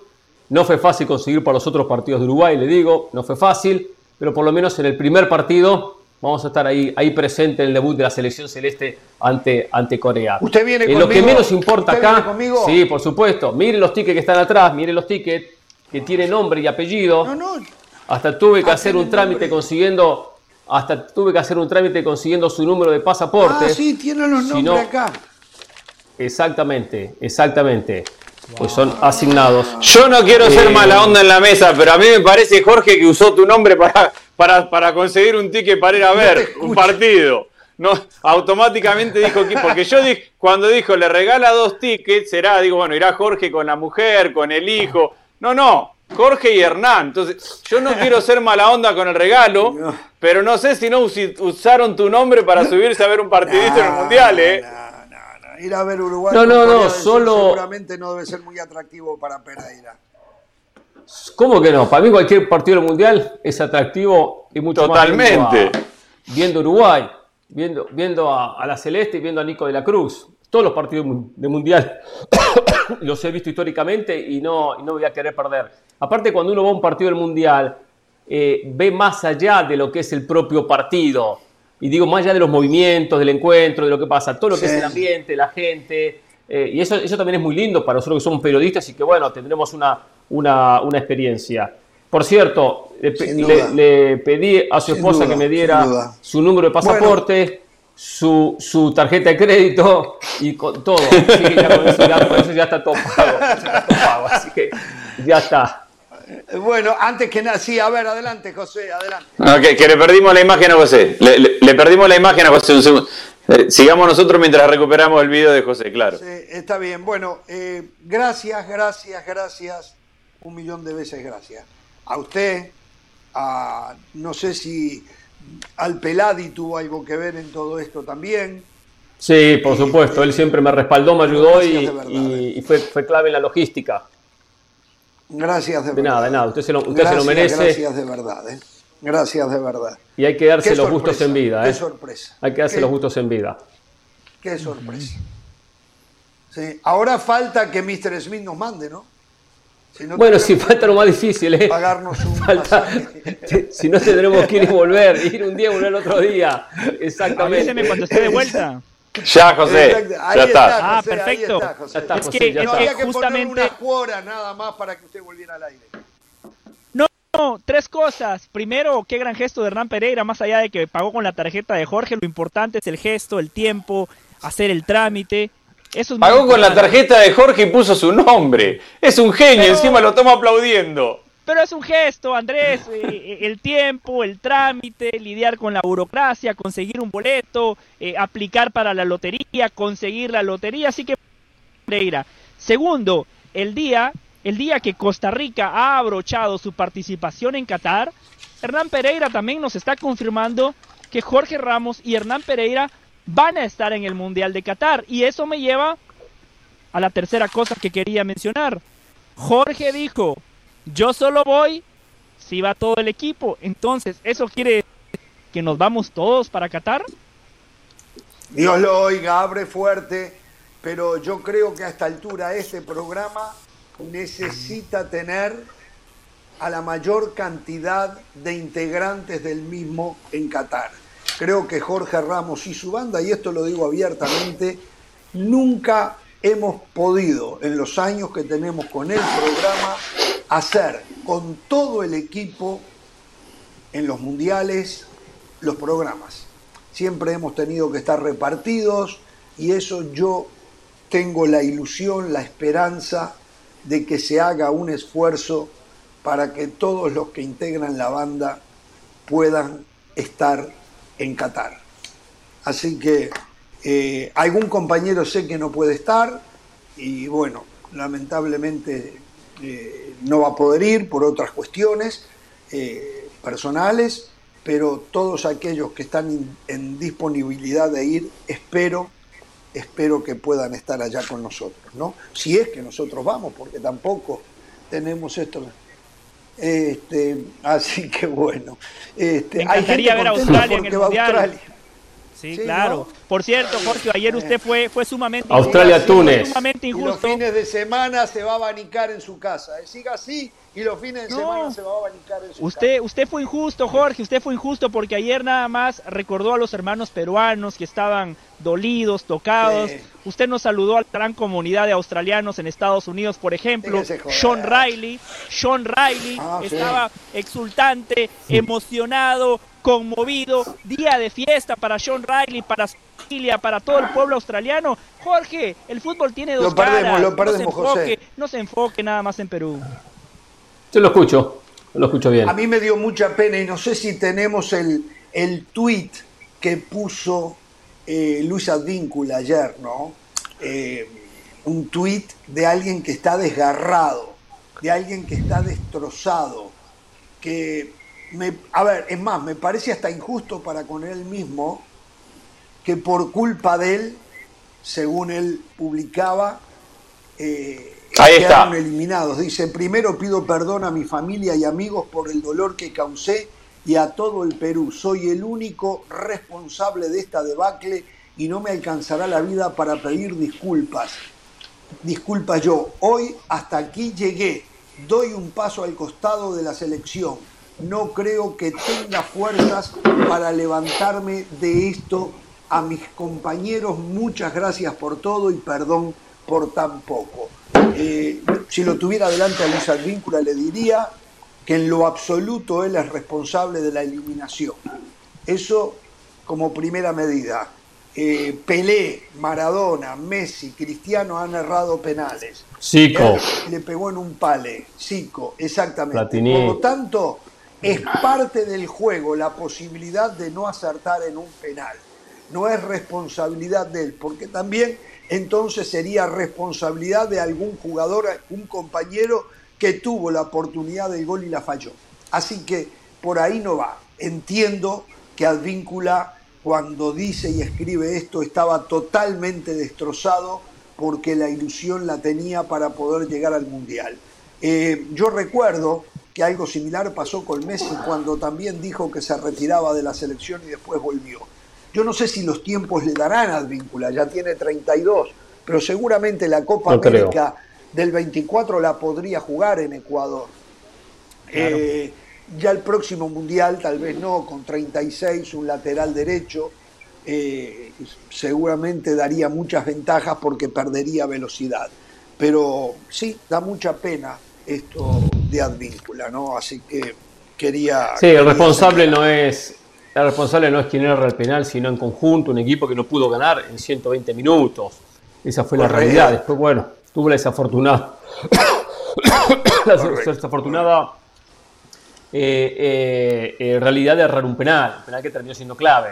Una cosa que quiero comentar también de esto, porque lo leí para ir en redes sociales, algunos haciendo referencia directamente a mi persona y otros en general que los de River contentos porque un futbolista de Boca un penal. A mí en absoluto, en absoluto, la presencia de Advíncula, como el propio Carlos Zambrano, que son jugadores de la, del actual equipo de Boca Junior, me generaba una, eh, un deseo de derrota de Perú, ni mucho menos, pero para nada, para nada. Yo quería que Perú llegara al Mundial, como Perú, como selección. No pongo ni a Boca, ni a River, ni nada en la, en la mesa en este sentido. No, no puedo ser tan enfermo de pensar porque un futbolista de Perú juega en Boca, quiero que Perú quede fuera de, del Mundial.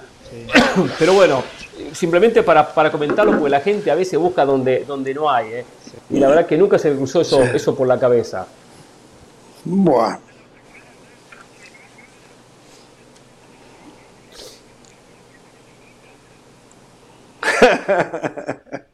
hay uno que lo dice, hay uno que lo dice, pero no, no voy a decir más nada. Me ha hecho por la pastilla. Me hecho una pastilla para sacarme la tos. Eh, a ver, que alguien me explique cosas que son difíciles de entender. De repente no termina pasando. Pero en la Liga de Naciones, Francia hoy está última de su grupo a falta de dos fechas. O sea, hoy estaría descendiendo Francia a la segunda división. Hay que decir que y le digo más. el técnico decidió rotar y poner mucho jugador que seguramente no sería titular, pero por ejemplo, ayer perdió y jugó con Benzema y Mbappé arriba. ¿Cómo explicar esto? No? Yo sé que la explicación va a venir por lo difícil que es Europa, no me joda con eso. Vamos. y yo le voy a agregar otra cosa. Le voy a agregar otra cosa que justo lo hicimos con usted se podrá buscar el sobre. Hungría, perdió, Hungría le ganó hoy a Inglaterra 4 a 0. 4 a 0 en ese grupo. Uh, Alemania no la también le ganó a Italia 5 a 2. Fíjese que el grupo quedó Inglaterra con 7, perdón, Hungría con 7, Alemania con 6, Italia con 5 e Inglaterra con 2, hoy descendiendo. Inglaterra está en la misma situación que Francia. A mí lo de Inglaterra no me extraña, ¿eh? Y hoy Inglaterra estaría descendiendo también a la Liga B de la UEFA. Es la realidad de los ingleses, no sé qué jugadores son, pero Inglaterra tiene un problema muy similar al de México. Ahí está plagado de extranjeros eso. ¿Cuántos jugadores Pero- ingleses jugó- de primera línea hay en el mundo hoy? Harry Kane, Sterling, um, Foden, Hoy jugó Stone, Arnold, jugó Foden, Walker. Alexander Mount. Arnold, pero le alcanza para hacer 11. La- después, las diferencias Kyle son. Walker. Kyle Walker es un medio pelo. Está Metedor bien. fuerte. Pe- pero hay una está realidad, para La Ramos. lucha que para el fútbol. Sí. Pero una realidad, no para comerse cuatro contra Hungría, ¿eh? No, Exactamente. Contra Hungría. Pero- y encima hay otra cosa con los ingleses. Los ingleses no se adaptan a jugar en otros lados. Porque si fueran No. jugadores o españoles o italianos que no pueden jugar en su liga porque hay muchos extranjeros, pero va y se la rebuscan en otros lugares de Europa, pero al inglés le cuesta mucho salir de su liga. Ah, Entonces se, claro. se le reduce mucho el número de jugadores para, para poder elegir. Es por eso que Harry Kane no ha salido. Es por- muchos titubean con Sterling. Sterling podría. yo creo que Sterling jugaría en cualquier liga. ¿eh? Lo que Y dice Foden Andrés es cierto. Lo que dice Andrés es cierto, pero yo también agrego algo que pasa con el futbolista mexicano. El jugador inglés está tan cómodo, es millonario jugando en cualquier equipo de la Premier que tampoco tiene la necesidad de salir. No, no, pero es que no juegan mucho, José. Y aparte no hay otro, no hay otro nivel más arriba. El, el jugador mexicano le reclamamos porque, porque hay 10 niveles por encima a los cuales con ambición pudiera aspirar a ir a ligas mejores. El jugador inglés que está en la Premier League no va a aspirar a ir a jugar a Francia. Está en la Premier League. No, si no consigue lugar en la Premier bueno, pero si no consigue lugar en la Premier League, puede ir a la Liga o a, o a- o a la Bundesliga o a, o a otro lugar. Pero estamos hablando de todas maneras que le cuesta mucho adaptarse en su salida y que ya está en un nivel top. Lo que le reclamamos al futbolista mexicano es que no quiera ir al nivel top, que esté tan cómodo que Claro. ni siquiera intente dar el salto de calidad a un nivel superior. Eso es verdad. Vamos a, vamos a hacer una pausa, muchachos. Y dejó mucha tela para analizar lo que ayer en conferencia de prensa habló el Tata Martino, habló de los jugadores que no tienen continuidad, que no tienen minutos sus equipos, que es bien importante eso. No sé si hay un mensaje que muchos van a quedar marginados del Mundial como consecuencia. Habló de su renovación pensando en el Mundial del 2026. Hacemos una pausa Jorge, y continuamos. vendo aquí. algo, Sí. le vendo algo breve, Sí. le vendo algo Tenemos en que hablar de Estados Unidos hoy visitando El Salvador, ¿eh? Correcto, Mauricio Rivas está en camino, en cualquier momento va a esta mesa de trabajo para contar con su punto de vista también. Jorge, le tengo algo, ¿eh? algo que tiene que ver con la seguridad en el Mundial de Qatar 2022. Tengo muy buena, buena información ¿eh? que vale la pena ponerla sobre la mesa hoy porque hay muchas preguntas que tienen las selecciones participantes y por parte del comité organizador todavía no hay respuestas. Se lo cuento más adelante. Perfecto, vamos a la pausa, continuamos. Esto es Jorge Ramos y su banda. Volvemos.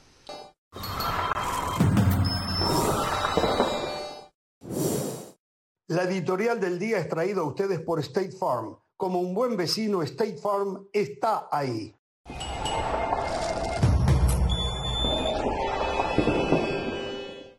Seguimos en Jorge Ramos y su banda. Recuerden que ESPN Plus tiene todo lo mejor del mundo del deporte. Vamos ahora con otros deportes, con Sebastián Martínez Christensen que nos trae todas las novedades. Adelante, Seba. Un abrazo grande, Jorge. Seguimos con todos ustedes aquí en ESPN Plus. Los Golden State Warriors toman ventaja de 3 a 2 en estas finales de la NBA que ustedes pueden vivir por las distintas plataformas de ESPN el jueves. El juego número 6. Insistimos, Warriors a un triunfo de ser potencialmente campeones de la NBA. Pero hablemos un poquitito de Boston porque tuvieron una jornada para el olvido en el juego número 5, sobre todo el comienzo del partido donde la ofensiva estuvo estática, donde los jugadores en la antesala habían prometido que la bola se iba a mover más y sin embargo eso no sucedió. Jugaron en exceso al 1-1, trataron de quebrar esa primera línea de defensa. Crédito a la defensiva asfixiante que mostró el equipo de Golden State y sin embargo después las manos activas empezaron a generar pérdidas. Boston tuvo 18 pérdidas y ya sabemos que esa estadística ha sido el termómetro de la serie. Eso a la postre le permitió a Golden State correr y dominaron también los Warriors los puntos en transición. Los pequeños detalles que hacen grandes diferencias. Fallaron 10 lanzamientos libres en un partido como visitante en estas instancias. Es sencillamente inexcusable. Y lo más importante, para el conjunto de Boston de cara al partido número 6 es la ejecución en ese último cuarto. No es posible que Jason Tatum, que tuvo un buen día en la oficina, no pueda ganarle el duelo personal a Andrew Wiggins en ese último cuarto. Ya van dos partidos consecutivos donde viejos pecados salen a relucir, donde Boston no ejecuta cuando más importa. Y estas series, los campeones se hacen en esos momentos decisivos. Boston en estos últimos dos encuentros ha quedado en el debe. Recuerden este jueves, juego número 6, finales de la NBA, Golden State Warriors ante Boston Celtics por las distintas plataformas de ESPN. Ahora rezamos con ustedes a Jorge Ramos y su banda.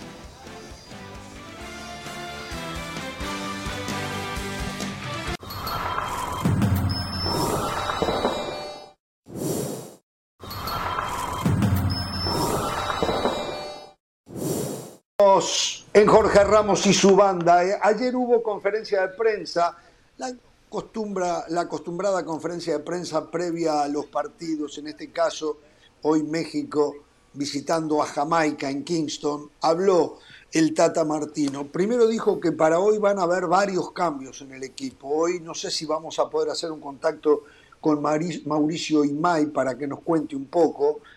Este, vamos a tratar eh, más adelante. Más adelante, sí. Eh, está bien, pero eh, entre las cosas que dijo, primero habló de los jugadores, es importante que tengan minutos, continuidad previo al Mundial. Yo no sé si en ese mensaje está diciendo que alguno de ellos que lo ha tenido considerado Diego Laines, Orbelín Pineda, eh, corren el riesgo de no llegar.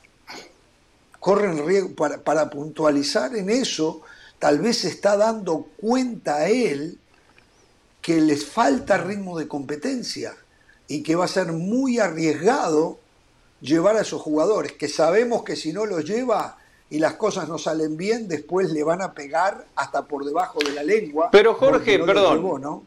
Eh, yo no estuve en el programa, pero estuve al día siguiente cuando hablaban de la lista que trajo José, de un México que tiene básicamente 30 jugadores seleccionables. Exacto, exacto. van, ¿A quién, no? Van 26. ¿A quién va a dejar afuera? Si, si, la lista va a ser de 26, al final de cuentas va a haber lugar para todos. Lo que sí necesita Martino y México es que principalmente los dos nombres que acabas de dar vos, que son Laines y Orbelín, tengan ritmo competitivo, tengan actividad para ver si llegan en un mejor momento y si pueden pelear o pensar en ser titulares o importantes en el Mundial, porque ir van a ir. Con, con 26 nombres será muy difícil que se queden afuera. La pregunta es, ¿a qué van? Y, y, creo que en eso pone presión Martino. ¿Vos querés venir a ser importante en el equipo? Bueno, preocupate ahora en este mercado por salir y buscarte un club que te asegure jugar. Sí, no, estamos de acuerdo eh, en eso. Aunque eh, hay preocupación entonces, ¿no? En el Tata. Yo creo que acá hay dos situaciones. Primero, eh, él, tiene preocupación porque la selección no anda y es una manera indirecta de decir si los futbolistas no juegan, me están complicando. Ustedes se la agarren conmigo, me están complicando. Y a su vez también le mando una indirecta o directa a los futbolistas cuando tengan que cortar, muchachos, si no juegan, si no tienen ritmo, es muy difícil después llegar al Mundial. Yo no sé, eh, no estaba tampoco el día que José trajo esa lista, pero argumentando que van, yo sé que son 26, pero quiero hacer este ejercicio rápido. dos jugadores por puesto, después agregamos los tres extras, dos jugadores por puesto, en la zona ataque con el famoso 4-3-3, adelante está Tecatito Corona, Jiménez y el Chucky Lozano, los posibles tres titulares, ¿no es cierto? Cuando en los suplentes, puede ir Antuna, Antuna. puede ir Alexis Vega. Funes Mori y Alexis Vega. Perfecto, porque Funes Mori para mí es fijo, ¿eh? Por lo tanto, por lo tanto, ahí ya completaríamos los 23, dos por, dos por Yo no sé si. Funes Mori llega, sigue el Monterrey, ¿eh? Mire lo que le estoy diciendo. Bueno, pero siga o no siga, lo va a llevar como Está bien. 9, como alternativa 9. Lo cual nos quedaría Henry Martín, Laines, Orbelín Pineda, y no sé si me olvido alguno porque lo digo de memoria, donde no pueden ir los tres. El Chaquito Jiménez, ya son cuatro. ¿Para qué? Para dos puestos, con suerte. Porque esos 26 hablamos de un jugador por puesto por línea, si quieren dos delanteros y un mediocampista.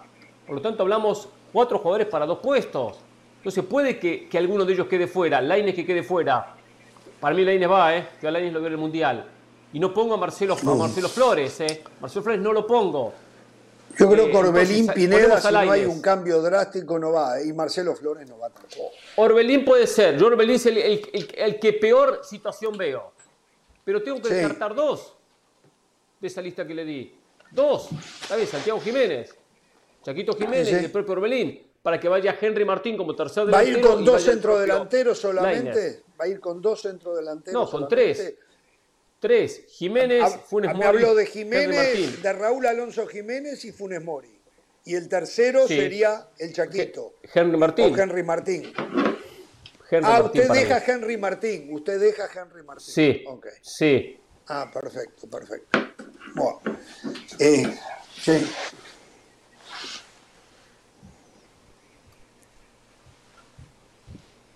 A ver, tenemos problemas con José. tenemos solo es una cosa, y no estoy Sí. contando, no estoy contando Alvarado. No estoy, contando, no estoy contando Sí, no, no, no creo que tenga, que Macías tenga un gran campeonato. No lo estoy, estoy contando, ¿eh? Digamos, los que vienen jugando, los que, los que van a jugar contra Jamaica. Algunos de los que van a jugar o que van a ser suplentes. No, no se Usted acaba de nombrar a Macías, de- eh, con el gran problema que tiene de nueve, Hernán. Si Macías se destapa en este próximo torneo, cuidado, eh, que entra por los palos, Sí. como dicen en las carreras a caballo, eh, porque no Sí, tiene ser. nueve. No tiene nueve. Pero estaría el reemplazando mejor nueve es. Alonso, Raúl Alonso Jiménez. Sí, claro, claro. Lo Ahora, ¿cuánto, cuánto, ¿cuánto hay que retroceder en el tiempo para ver un, un Macías en nivel como para que haga pensar en Mar- a Martino en cambiar? Porque ya su última etapa en Chivas ya no fue buena. Eh, en España no le fue bien. Cuando volvió a Chivas puede- podemos debatir de algún gol o alguna situación, pero tampoco ha tenido una buena temporada. Y también Martino ha dicho, después de esta última convocatoria con más de 30 jugadores, que es difícil pensar en que alguien que no haya estado en este proceso hasta ahora se pueda meter por la ventana a último momento. Por lo menos difícil. Sería Andrés. Sí, sí, sí. La pregunta es muy Sí. buena, pero yo la respondería de esta manera. El mismo tiempo que hay que retroceder para ver un buen partido de Jiménez, un buen partido de Funes Mori. Porque si bien Macías hace tiempo que no anda bien, tuvo una buena recta final en Chivas, los últimos partidos, ¿cuánto hace que Jiménez no está bien?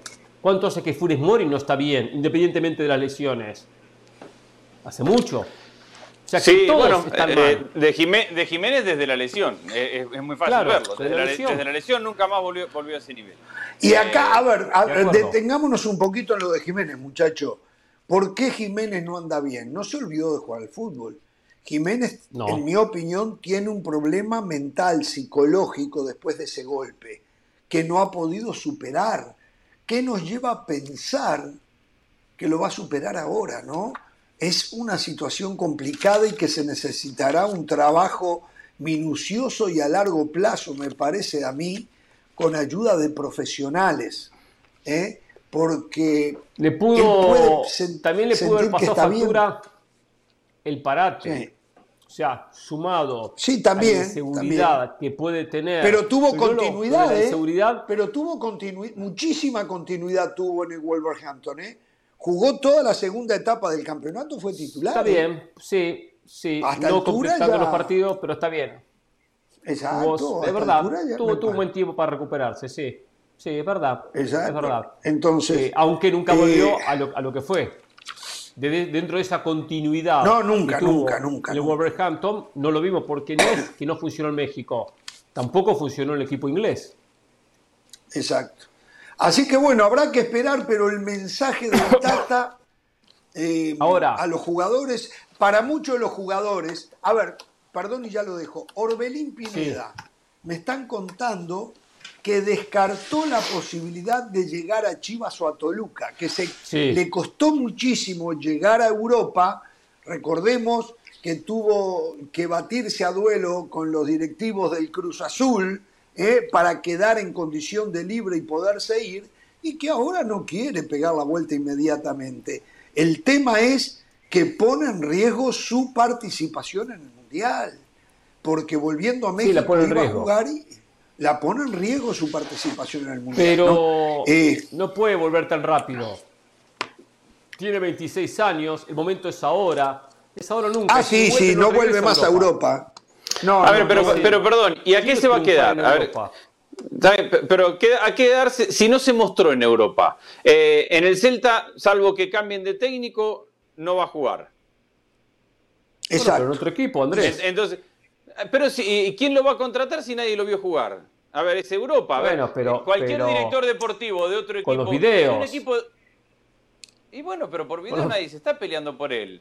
A ver, la realidad es que, es que yo no veo un interés por Orbelín y que cualquier director deportivo, seguramente puede haber alguno que apueste por él y que encuentre una solución a un negocio, pero cualquier director deportivo ve que un jugador llega a un plantel con un técnico que no lo usa en toda la temporada ¿Y qué es lo primero que piensa ese director deportivo? Hay, algo que no funciona con este chico, voy a buscar por otro lado. Por algún motivo el técnico no lo pone. Eso de que no lo quiere, es personal, no se lo crean. Todos los técnicos quieren poner al que, al que lo haga ganar, al final de cuentas. Entonces es muy difícil, no digo que no tenga nivel, digo que es muy difícil que alguien se... Es trabajo de representante.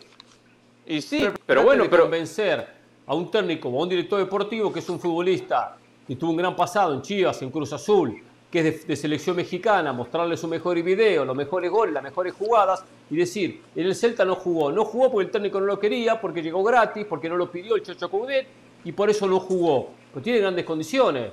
Aparte, lo económico no es problema, ¿eh, muchachos. Muy barato se lo damos, pero tiene la oportunidad. Bueno, firmó un contrato de cinco años con el Celta, ¿eh? O sea, ahí hay una cosa para, resolver también. Ahora, muy linda tu posición de, de, agente. Muy linda tu posición de representante. Me hiciste acordar, ¿te acordás de la publicidad del diario Le, donde, donde había videos editados, cortados, que te decían lucir como si fuera un crack y después el final de la cuadra era un desastre? Ahora, ponete del lugar del director deportivo. Viene un representante y te quiere convencer que un jugador mexicano Pasión, determinación y constancia es lo que te hace campeón y mantiene tu actitud de ride or die baby. eBay Motors tiene lo que necesitas para darle mantenimiento a tu vehículo y para llegar hasta el rendimiento máximo. Desde sobrealimentadores, sistemas de sonido, tubos de escape, luces LED y más. Si buscas velocidad, potencia o estilo, lo encontrarás todo en eBay Motors. Con más de 122 millones de piezas, siempre encontrarás justo lo que buscas. Y con Guaranteed Fit de eBay, tienes la garantía de que tu pieza quede perfectamente a la primera o se te devuelve tu dinero. Porque con eBay Motors, quemas llantas y no tu dinero. Con las piezas que buscas, a los precios que quieres, tu auto se convertirá en el MVP que te dará el triunfo. eBay Motors. ebaymotors.com. Solo para artículos elegibles se aplican restricciones. Que no es titular en la selección, que pasó un año en España sin jugar minutos prácticamente, jugó muy, muy pocos partidos, muy pocos minutos tampoco le puede mostrar esos videos porque no marcó diferencia alguna. Y, te quieren convencer de que es lo suficientemente bueno como para que en un mercado como este vos apuestes el dinero que tengas, que no va a ser mucho, porque no va a ser de un equipo grande de Europa, en ese tipo de jugador. Vos, director deportivo. No, yo me quiero ir con un jugador, jugador que el torneo pasado la rompió, pero me sale 50 pesos. Si voy con Robelín Pineda, me sale 20 pesos, por decir, ¿no? O sea, me sale menos de la mitad. Entonces sale mucho más económico. Dentro de mi presupuesto, quiero ir con el consolidado, pero le digo al Celta de Vigo, me dice, no, este no lo vendo, ¿eh? A este no lo vendo. Voy a, voy a otro equipo importante, al Betis, y este no lo vendo, porque es titular. O me sale mucha plata. No la tengo la plata, soy recién ascendido, soy la Almería. Entonces, bueno, armo con lo que tengo. Me ofrecen un futbolista, está bien, perfecto. No me sale mucho dinero y lo traigo. O sea, es un poco, ese, es un poco el negocio. Eh, eh, ahora, si, si, si, el Celta no le abre la puerta de salida, porque es importante el tema de los cinco años de contrato, o el representante no sabe venderlo bien, es muy difícil así. Tiene que, tiene que saber venderlo el representante. Pero a ver, coincidimos que es difícil venderlo. A ver, acá también tiene que estar la prioridad del jugador. ¿Cuál es? Quedarse en Europa, jugar en un equipo menor, menor, porque es aparentemente es la única posibilidad que tiene, o tratar de llegar al Mundial y consolidarse en la selección. No sé, no, a ver, no cabe la comparación de lo que voy a decir, pero el caso de Godín, Diego Godín, yo sé, ya tiene toda una trayectoria, se jugó todo, ganó todo, pero Diego Godín en las últimas 48, 72 horas declaró que quiere ir a jugar a Vélez para estar en la selección. Que la cuestión económica dice yo o voy a ganar menos o voy a pagar por jugar en Vélez de repente. Pero no me importa, yo lo que quiero es estar en la selección. Claro, Orbelín Pineda no puede decir lo mismo porque no tiene la trayectoria de Diego Godín, ¿verdad? Entonces, claro. Eh, pero eh, ¿cuál es prioridad para él? Eh, ¿Jugar con la camiseta de la selección de su país en un mundial o quedarse en un equipo de medio pelo en Europa? Es una situación complicada para el muchacho, ¿eh? si, consigue un equipo de medio pelo en Europa, para mí es, es el equipo de medio pelo para jugar en la selección porque al final de cuentas no podemos, si acá nos pasamos criticando el sistema del fútbol mexicano, ahora le vamos a exigir que se venga el sistema del fútbol mexicano para, para llegar en un mejor nivel al mundial. No, no, yo no exijo nada, digo que para él la decisión es complicada y no, puedo meterme en la cabeza de Belín, ¿no? Es, para mí el tema es conseguir una es conseguir una oferta en Europa. El tema es si no conseguís una oferta en Europa, ¿qué haces? Para mí pasa por ahí. México. Y va a ser difícil. Si y bueno, consigue oferta en Europa, vuelve a México. Yo estoy con Hernán en eso. la tiene abierta. Bueno, no va a quedar parado. hay que recordar que, en Europa está abierta la ventana hasta el 31 de agosto. ¿eh? Pero claro, y, en México creo que cierra, creo que en México cierra 5 de septiembre. Correcto. Pues siempre México cierra unos días después, a propósito, por estos futbolistas. Pero México arranca el primero de julio el campeonato. Sí, pero la dejan abierta. arranca ahora el... mercado, la ventana queda abierta. Eso no se preocupa. Eh, Pereira, no estoy seguro, no estoy seguro si este año no es diferente la ventana por el hecho puede ser, ¿eh? Puede ser. Capaz, ¿eh? no, pero ojo, no lo sé.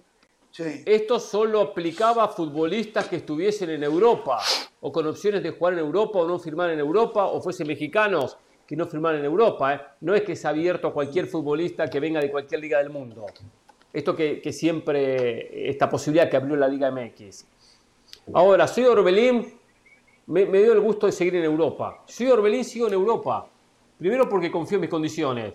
Segundo porque si consigo un equipo donde juegue, aunque no sea titular indiscutido, pero juegue, sus chances de ir al Mundial aumentan. Aumentan muchísimo. Porque ya se lo va a mirar con mm. otros ojos el equipo que esté. Y, bueno, Y, es un jugador con condiciones, no es un fenómeno, pero es un jugador con condiciones. No, a mí me, cuando jugaba en Querétaro, me parece que lo que le faltó fue tener una mejor formación cuando era jovencito, eh, cuando era, era un chavito, una mejor formación, y después eh, haber dado un salto de calidad, porque las condiciones innatas que él mostraba era para un jugador de un nivel por encima de la media en el fútbol mexicano. Me parece que no llegó a su techo y a esta altura creo que ya no va a llegar a lo que fue el techo en el pasado. Bueno, y otro tema. No, no sé si iba a hablar el, tema de Martino de la, de la renovación. Exacto. exacto, a eso ah. iba. A eso iba.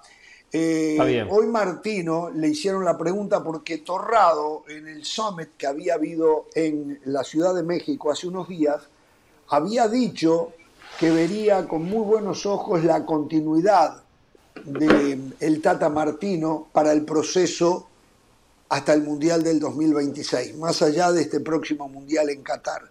Y anoche el Tata Martino lo puso a un costado, agradeció muchísimo a Torrado, que le esté ofreciendo una continuidad, pero él dice que hasta altura no hay que distraerse y que el objetivo es el Mundial de Qatar.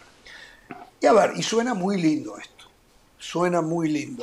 Ahora viene una etapa donde va a tener muchos días que va a buscar qué hacer, porque no va a tener jugadores para entrenar, mucho menos partidos para jugar con la selección, y tendrá que entreverarse en seguir averiguando mucho más de los rivales que va a tener México, de Argentina y de Polonia y de Arabia Saudita. Hoy perdió, por cierto, eh, Polonia.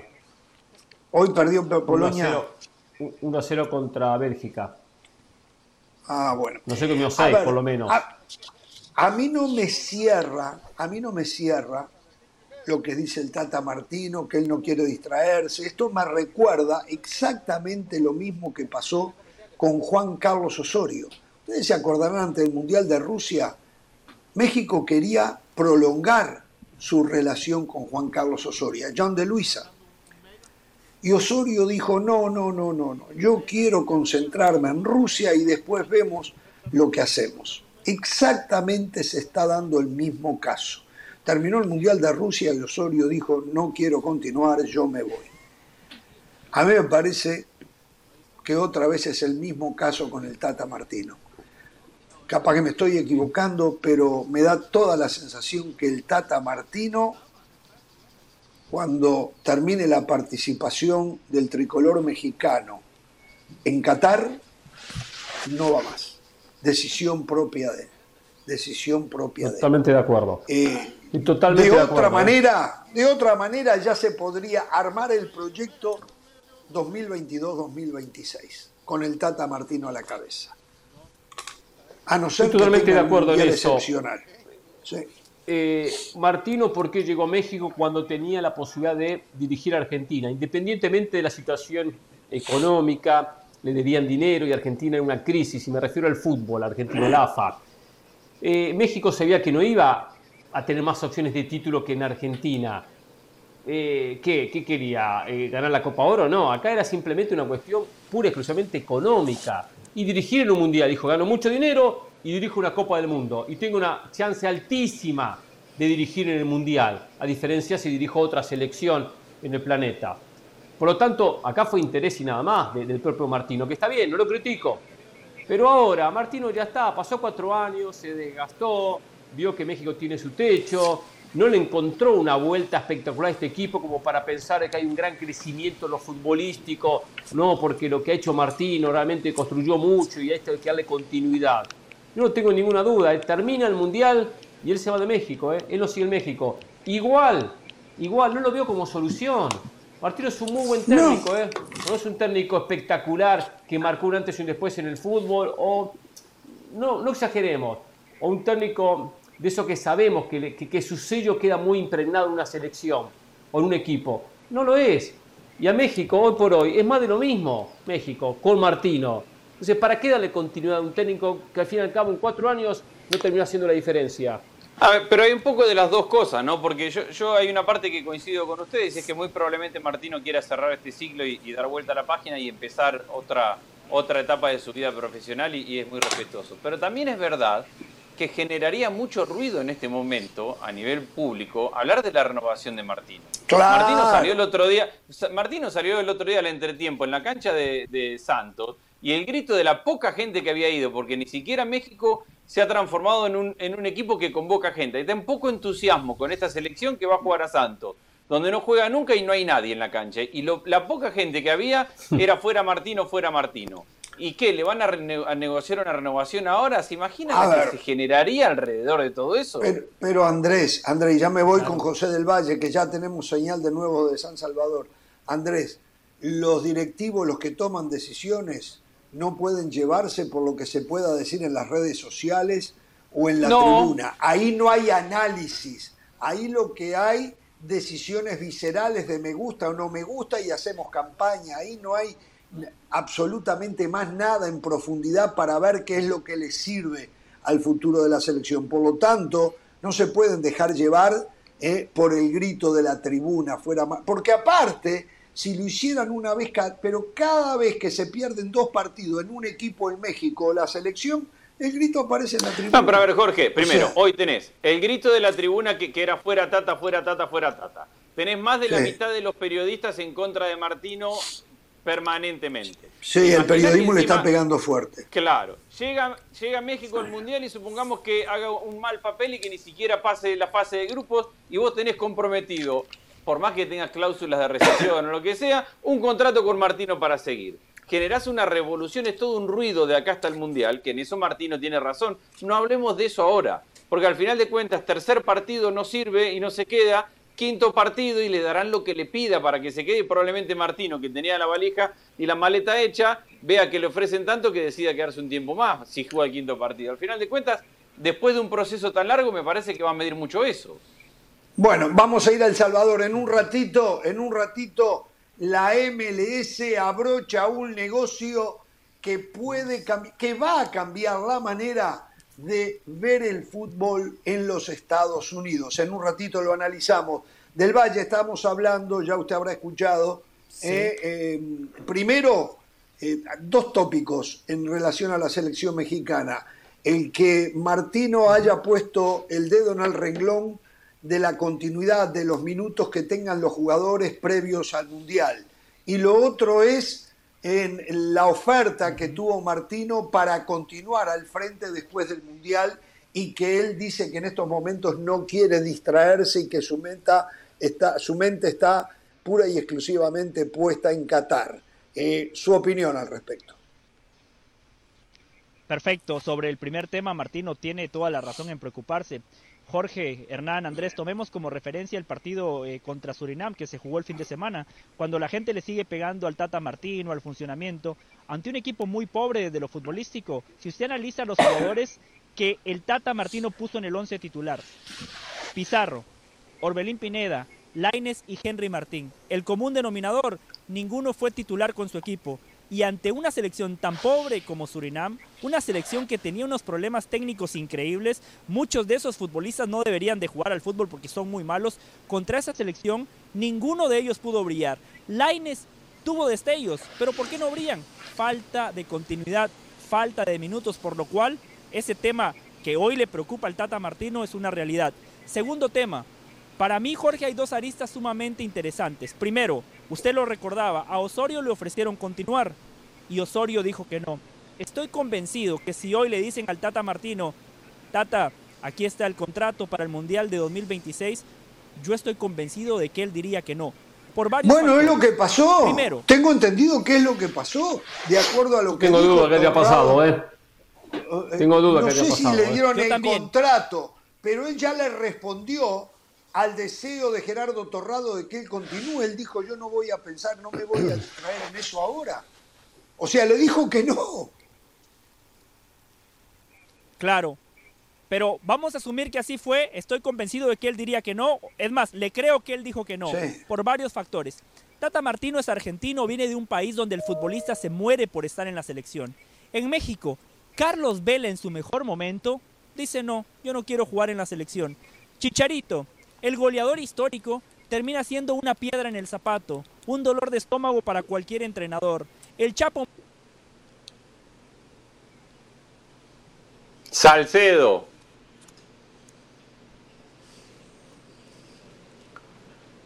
Sin duda.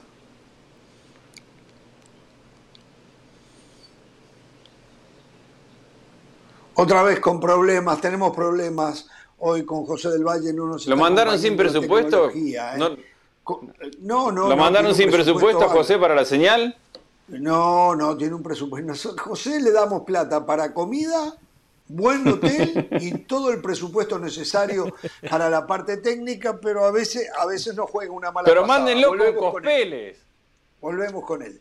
Sí, eh, me lo gasté, me lo gasté en comida, Andrés, me lo gasté en comida. No, lo que le decía que es muy complicado para cualquier entrenador de la selección mexicana de fútbol.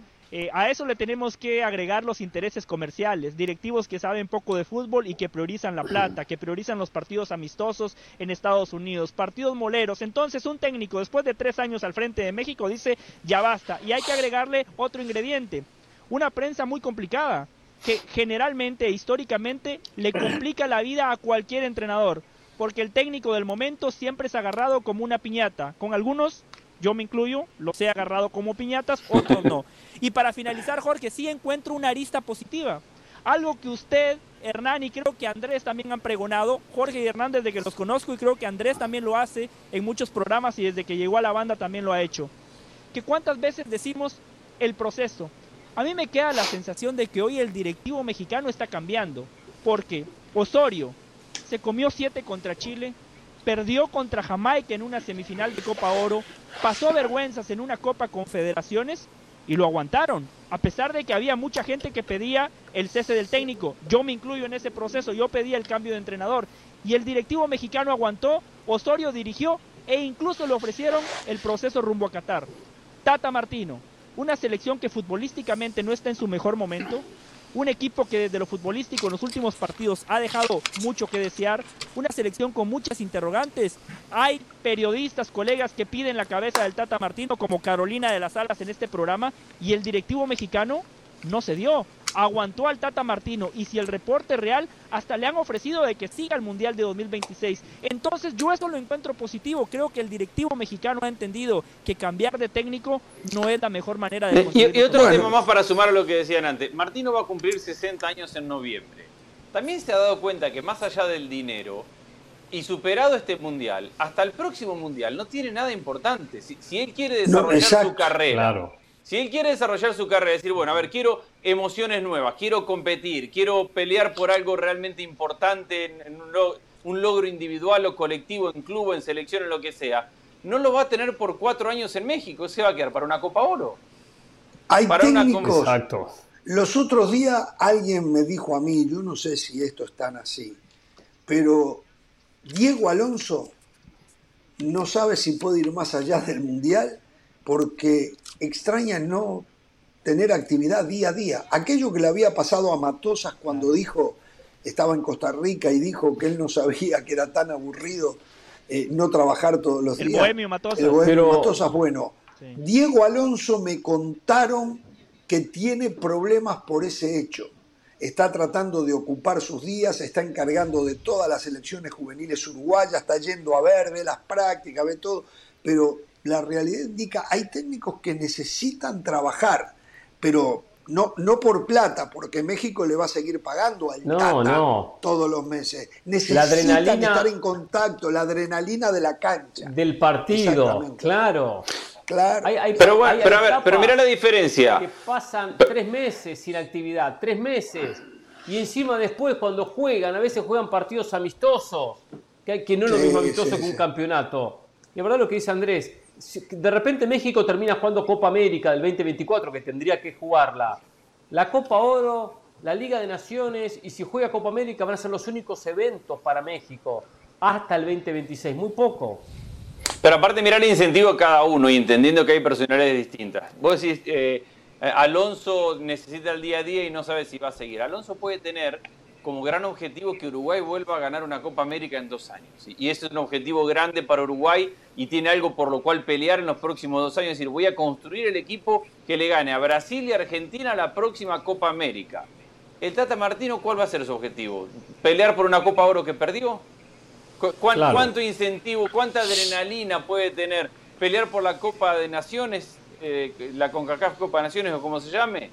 Eh, me parece que, hay una falta de adrenalina en los objetivos cuando, cuando sos el gigante del área o puedes un partido contra Estados Unidos.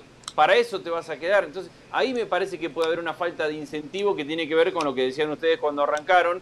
Es, me parece que Martino ya no quiere más. Probablemente tenga que ver con eso. 60 años, económicamente hecho, seguramente buscará algo que le divierta más. Con lo que, se está viendo ahora, otra cosa. el público estará pidiendo que nos siga, ¿no? Si él diría, bueno, me voy a sacrificar cuatro años, pero el 2026 voy para intentar ser campeón del mundo. Sabemos que México no lo va a conseguir en el 2026 el campeonato del mundo. No lo va a conseguir. Eh, y él Entonces ya tendría que tener. Exacto. sí, se al cabo para dirigir. viene detrás. Claro, claro. Para dirigir que cuatro partidos, cinco partidos máximo. Si quiere siete. Señores, vamos a ver qué pasa. En un ratito retomamos el tema México con Mauricio Imay en vivo desde Jamaica. Eh, pero del Valle, usted nos decía que tenía información en temas de seguridad y en el Mundial información muy relevante. Nos comentaba usted que se pudo enterar ahí. Sí, Jorge, a veces me meto en lugares donde no debería de estar, porque usted sabe, yo soy un tipo metido. Es un el programa. Curioso. Es un metido, es un metido. Sí, me pasa en el programa también, Hernán, tiene razón. no tendría que estar acá. Eh, pero eh, justamente hoy me pareció, me, me, pasó algo muy curioso, ¿no? Estaba en un lugar donde no debía estar, pero producto de ello conocí a una persona, una persona que no tiene nada que ver con el fútbol, que no tiene nada que ver con el fútbol, pero que trabaja con el fútbol en otro aspecto en el aspecto de seguridad, logística, política. Son todas ramificaciones que de alguna manera están ligadas a este hermoso deporte. Primero que todo, me decía algo que usted ha comentado aquí en este programa. Ellos han hecho un estudio de mercado y no creen que al Mundial de Qatar vaya tanta gente como la FIFA está diciendo. Exacto. Entienden que es un mundial demasiado caro, logística complicada y que en su gran mayoría el aficionado, el hincha que va a una Copa del Mundo, no va nada más para disfrutar 90 minutos de fútbol, va por todo lo que ofrece el país, por las fiestas, por pasarla bien con los amigos, compartir eh, con la hinchada. Y Qatar no es un país que propicie esa atmósfera para el hincha tradicional. Segundo, el tema económico, ¿no? Ya lo hemos comentado acá, solo un pasaje de avión es muy caro. Eh, la comida, el hospedaje, la prohibición de la venta de alcohol, todo eso hace de que no se espere, según ellos, mucha gente en el Mundial de Qatar.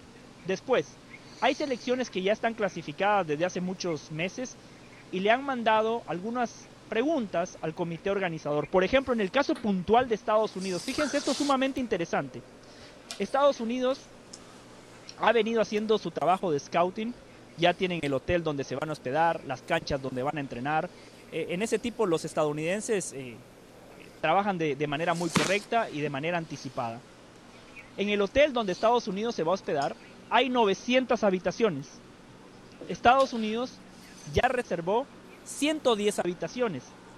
Y en el tema seguridad, ellos le han preguntado al comité organizador, si hay 900 habitaciones y nosotros vamos a utilizar 110, ¿quiénes se van a hospedar en las otras 790?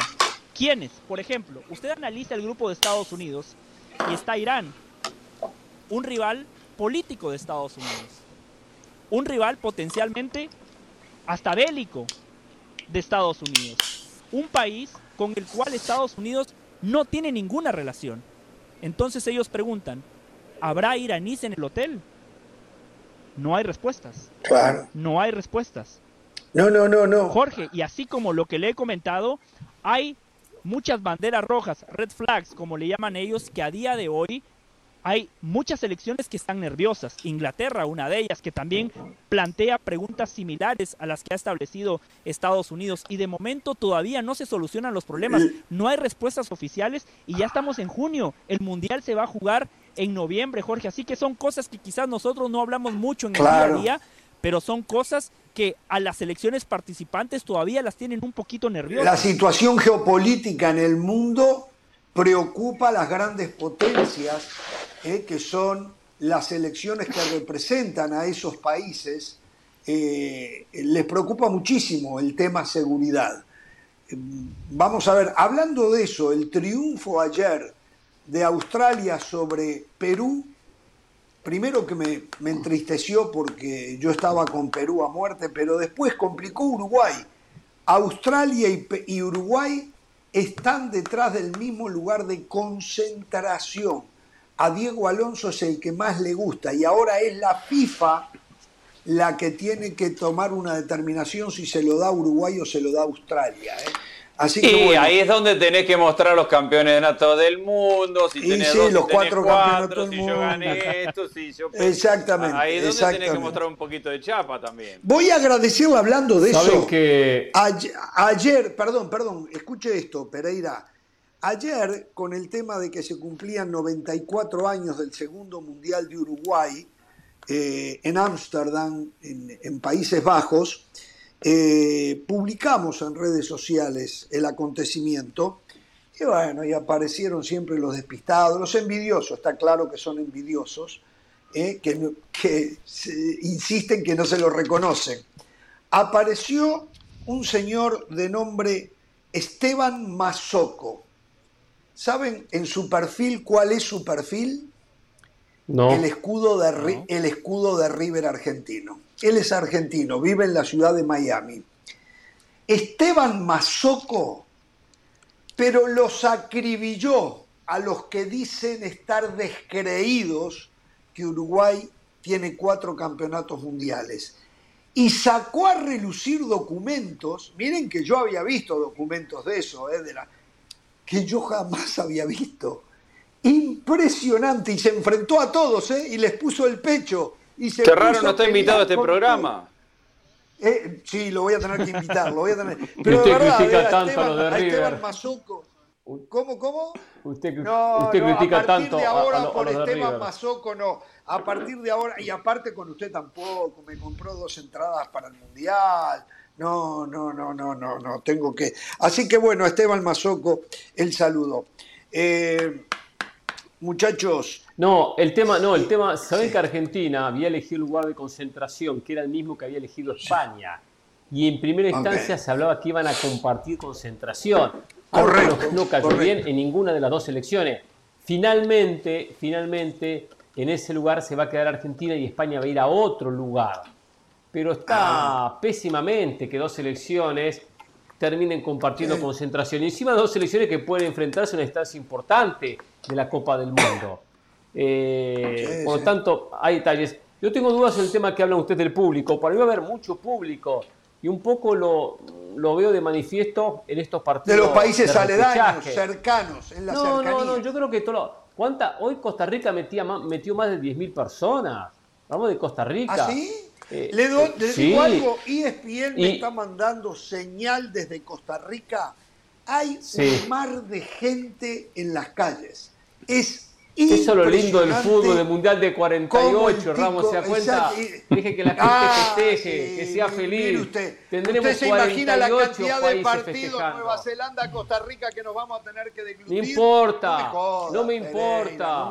Para hablar cinco minutos le pasamos la página rápido. Y ya está, no hay que eh, profundizar en hablar del aspecto, eh, Igual, aspecto táctico. Con 48 yo no creo que haya nadie ni en España ni en ni en Alemania ni en Argentina saliendo a llenar el obelisco porque clasificaste, ¿no?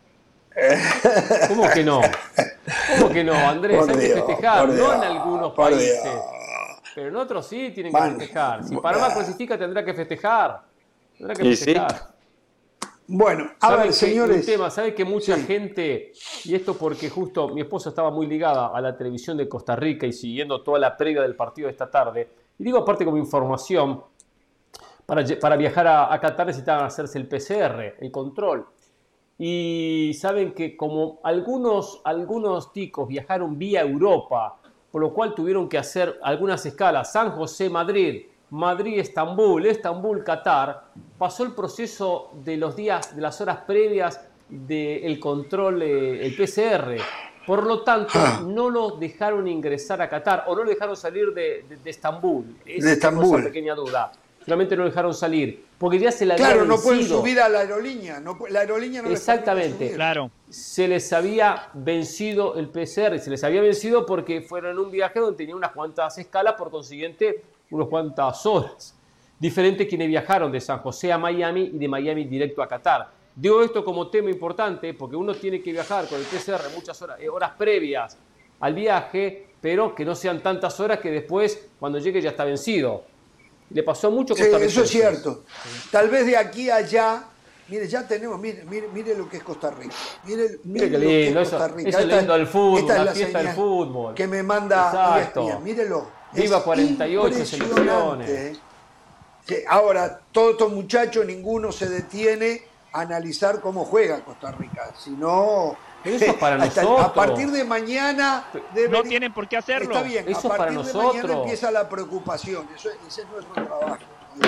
Pero mire qué linda las sonrisas, ¿no? Sin embargo, hay periodistas que le dan la espalda en el apoyo, ¿no? Para que después todo. Yo digo que la buena onda termina ayudando a que un equipo consiga los objetivos, como hoy lo hizo Costa Rica, ¿no? Entonces, claro, yo por eso tampoco tiro mala onda. Ah. Claro, yo soy neutral. Mm. ¿Sabe que con Costa Rica se dio un hecho que lo vi muy de cerca, que no se dio, es difícil que, se dé en otro lado, y que fue revertir una situación. Eh, la, selección venía mal y la gente estaba en contra, la gente no iba al estadio, la gente no apoyaba a la selección. Lograron revertir esa situación. Hasta hubo una campaña con un eslogan hasta el último minuto, una cosa así. Hasta el último minuto, sí. Hasta el último minuto. Y, se empezó a cambiar la mentalidad. Cuando usted quiera saber algo de Costa Rica, Pereira, pregúntele a Guya. Pregúntele a Guya. Sí, sí, sí. Agulla está, más, informado que yo, pero bueno. Eh, bueno pero y, se logró cambiar todo eso. Y se logró cambiar en medio de las eliminatorias. Y entonces ese, eh, esa actitud negativa que existía al comienzo, ¿no? Al mundial no llegamos, bla, lograron revertirla y, y el pueblo costarricense apoyó a la selección en los últimos partidos como nunca, ni hablar del viaje a Qatar, por supuesto. bueno, eh, muchachos, se viene, mientras seguimos viendo a la gente en Costa Rica, vamos a ir una pausa y al volver...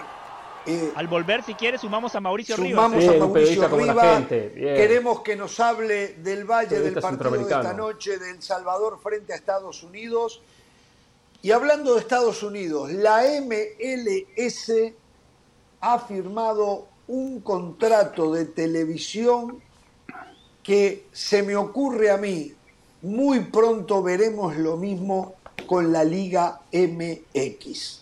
Si no entendió, se lo explicamos en unos momentos nomás. Volvemos.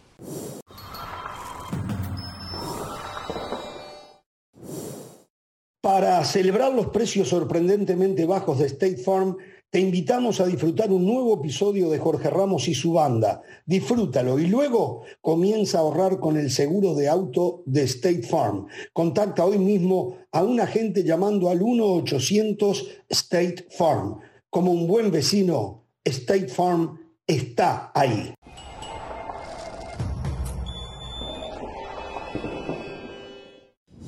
Seguimos en Jorge Ramos y su banda. Recuerden que ESPN Plus tiene todo lo mejor del mundo del deporte. Ahora vamos con Pilar Pérez para ver qué hay en el mundo de otros deportes. Adelante, Pilar. Gracias, el saludo como siempre a todos en la banda y a los que nos sintonizan a través de ESPN Plus.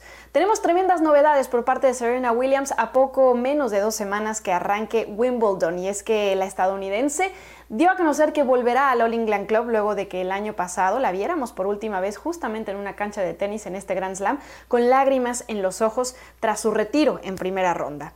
De hecho, desde que volviera a jugar en 2018 tras dar a luz, con esa última ocasión de retiro se contabilizaban hasta ocho retiros previos o durante algún encuentro del estadounidense, quien definitivamente no ha podido volver a ser la misma ganadora de 23 Grand Slams, ya sea por lesión, por falta de ritmo, por lo mucho que ha cambiado el tenis femenino en los últimos años.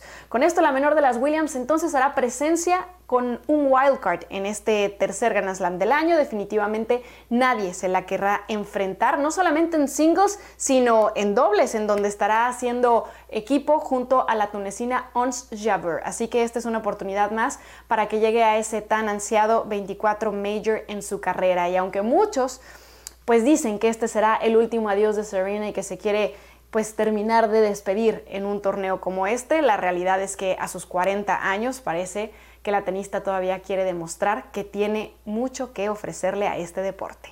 Hasta aquí los detalles del tenis, pero la invitación para que no se pierdan toda la acción de las finales de la NBA que están encendidas y usted las puede vivir a través de ESPN Deportes este jueves, el juego 6 a partir de las 9 pm del este. Sé que ya lo sabe, apúntelo, no se lo pierda y nosotros continuamos con más en Jorge Ramos y su banda.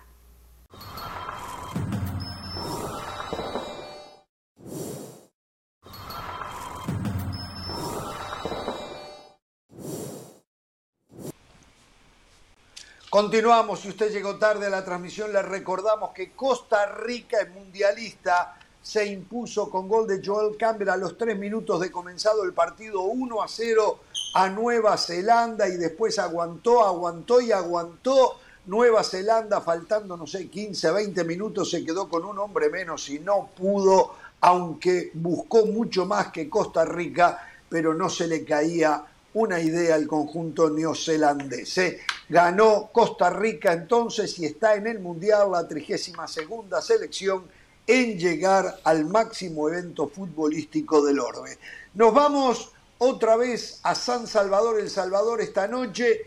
Eh, en el pulgarcito de América, El Salvador recibe a la selección estadounidense cuando sean las 10 de la noche, hora del este, 7 en el Pacífico. Previo a eso, México visita en Kingston a Jamaica, también por la Copa de Naciones de CONCACAF. Vamos a estar en cualquier momento con Mauricio Imay desde Kingston, pero ahora corresponde el turno a la disección en la previa de lo que va a ser El Salvador, Estados Unidos. José del Valle nuestro invitado, compañero, colega, que siempre está eh, para tirarnos una soga desde El Salvador, el señor Mauricio Rivas. Eh. Adelante, muchachos. Mauricio, primero que todo, gracias por la cena de anoche. Oh, Comí muy bien, gracias por, por pagar el postre, el café, todo espectacular. Qué eh, segundo, ya pedí a Jorge detalles. Denos la disección del Salvador, arranquemos con el equipo de casa, novedades, posible 11, cómo lo va a encarar El Salvador esta noche. Bueno, buenas tardes para todos, qué gusto saludarlos. Eh, eh, el, Salvador, sin lugar a dudas, tiene un problema hoy. El problema es que Darwin Serén ha dado positivo a coronavirus. Uh. Ha dado positivo a coronavirus Darwin Serén, el jugador del Houston Dynamo.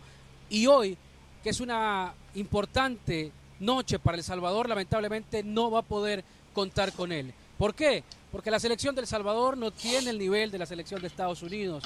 Porque hoy la selección del Salvador no tiene que salir a defenderse, pero tiene que salir a tratar de contener a un rival tan grande y tan importante de la CONCACAF con esta cantidad de jugadores que nosotros le decimos europeos en, Estados Unidos. Entonces no tener a Darwin significa pues perder mucho en la mitad del terreno de juego. Si bien es cierto, no ha venido siendo titular el jugador del Houston Dynamo, pero ha sido muy importante. Y hoy de haber jugado hubiese tenido la posibilidad de sobrepasar el récord que tenía Alfredo Pacheco, que, que, ya no está entre nosotros, que tenía una cantidad enorme de partidos y que pues ahora lo empató en el partido anterior, en el antepasado partido Darwin Seren, 85 juegos y ahora 86 partidos pudo haber llegado para ser uno de los jugadores que ha tenido mayor participación internacional con la selección del Salvador. ¿Qué nos hace presagiar esa situación?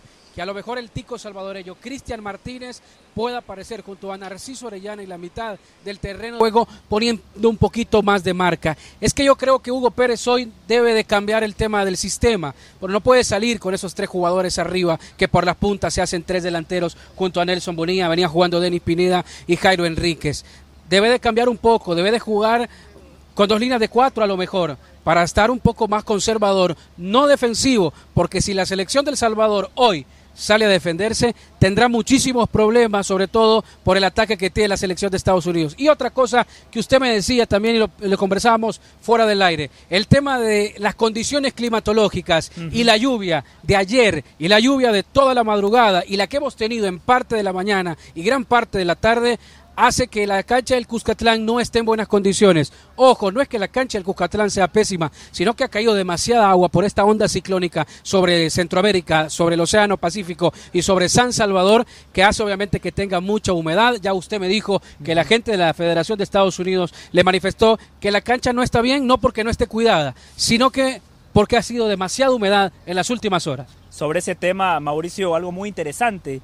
Cuando llueve, generalmente el equipo visitante no puede hacer el reconocimiento de cancha, no puede entrenar. Queda bien claro el peso específico y el peso político que tiene Estados Unidos, porque ayer llovía cántaros. Estados Unidos entrenó en la cancha del Cuscatlán que está a nuestras espaldas y eso ha empeorado el estado de la cancha. Sí, ocuparon gran parte del terreno de juego y eso es lo que nos, nos, preguntábamos ayer, porque yo a usted le decía después de que transmitimos en el, en el frente del Palacio Nacional, yo le decía, no creo que la selección de Estados Unidos pise el terreno de juego del Cuscatlán.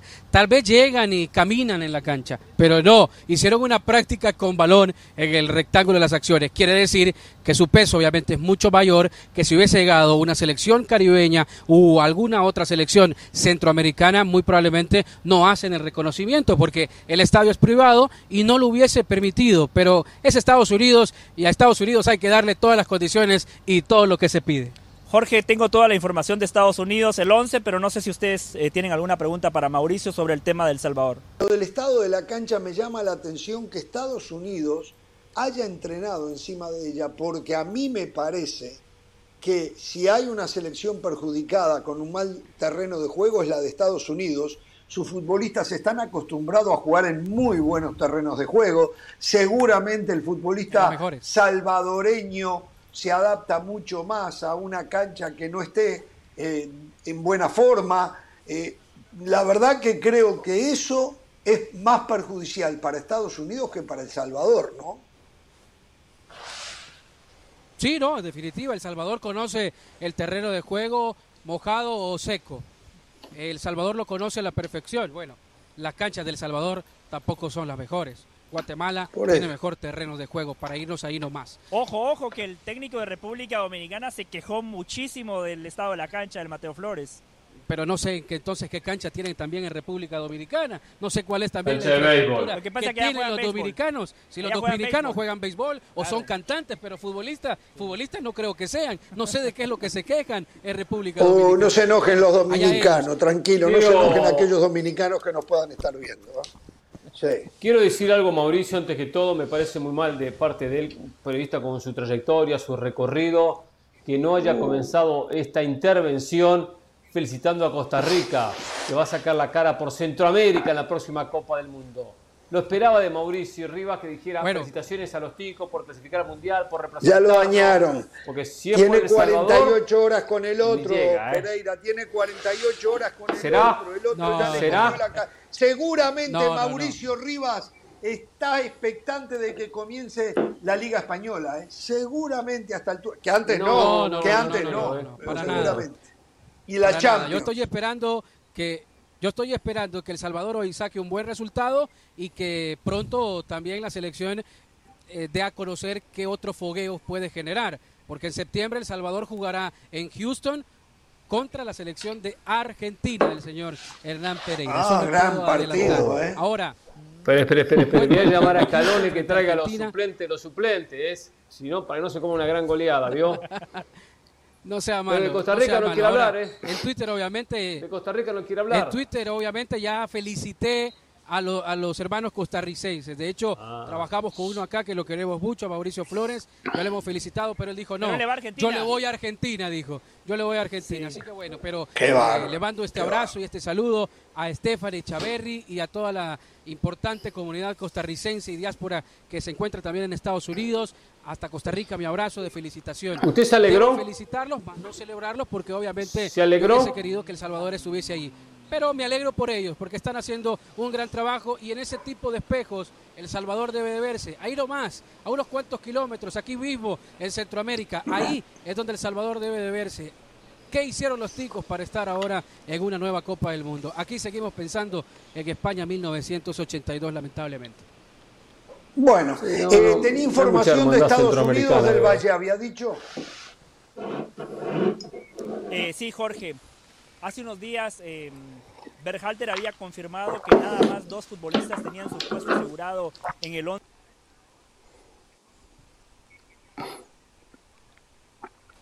Hoy va a ser titular, está en carrera por pelear eh, ese tercer puesto en la portería. Está claro que el titular va a ser Zach Steffen y Turner es la primera opción de cambio. Y a falta de confirmarse lo que usted nos adelantaba, que en la lista de 26 tienen que ser cuatro guardametas, ellos siguen manejando que nada más son tres. Por eso Horvat se está peleando eh, el puesto.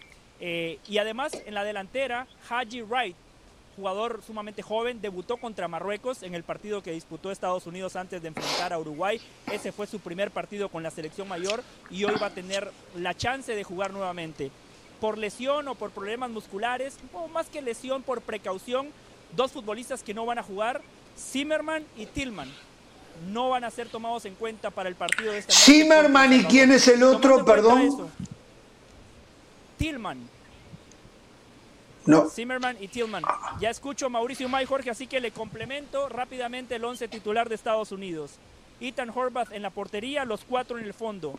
Jedlin, los centrales, Carter Vickers y Long, como lateral por izquierda, Robinson. Atención con la mitad de la cancha, ¿eh? Tyler Adams, Weston McKinney y Yunus Musa. Miren la cara de preocupación del señor Mauricio Rivas. ¿eh? Va con todo lo que tiene. Los mejores futbolistas hoy van a jugar desde el inicio. Arriba, Arriola. Haji Wright, quien ya se lo mencionaba, y completa el 11 para desgracia de Mauricio Rivas. Christian Pulisic. Estados Unidos, como se los decía ayer, se toma este partido con mucha seriedad, siguen fomentando la competencia interna. Después de este cotejo, la, la gira por Europa en septiembre y después arranca el Mundial de Qatar. No hay tiempo, por lo cual hay muchos futbolistas que hoy van a tener su última chance para tratar de impresionar al técnico Berhalter. No juega Tim Wea, me dijo, ¿no? No, Tim Wea no juega, va a estar en el banco de suplentes. Eh, puede ser que tenga minutos en la parte complementaria, Jorge, pero arriba, Arriola, Christian Pulisic y Haji de 9. ¿Quién de 9? Yo no lo llego a escuchar bien. El 9 no, no, no lo puedo escuchar bien. Es Haji Wright, Jorge. No lo oh, tenemos en el radar porque recién hoy va a ser su segundo partido con la selección de Estados Unidos. Debutó contra Marruecos y Berhalter lo quiere ver porque en la posición de centro delantero es donde sigue teniendo dudas más allá de que Ferreira contra Granada marcó cuatro goles. Eso le iba a decir, es un, es un puesto que tiene problemas Berhalter, ¿eh? que tiene inconvenientes. Sí. Sargi en ese momento no se consolidó, Ferreira erra muchísimos goles. Eh, y tiene delanteros que no se sienten tan cómodos en la posición. Sí, Pepe muy joven, pero no sé cuánto hace que no marca un gol. Eh, entonces está peor que yo. Entonces, no, no, es un puesto importante. Van a tener que volver con Altidor. sí. Sí, o bueno, Pepi no está, no vino en la. No vino en el viaje, Pepi no está. No, no, no, pero en general, hablando de pensando, pensando en el, en el puesto en el, al mundial, es un puesto en el cual tiene mucha competencia y pocas, pocas decisiones tomadas. En eso está claro. Pepi no ha ido a esta gira ahora, pero es uno de los que está peleando por ese lugar. Sí, sí. sí, eh, a ver, ¿tendremos buena cantidad de aficionados esta noche ahí en el estadio?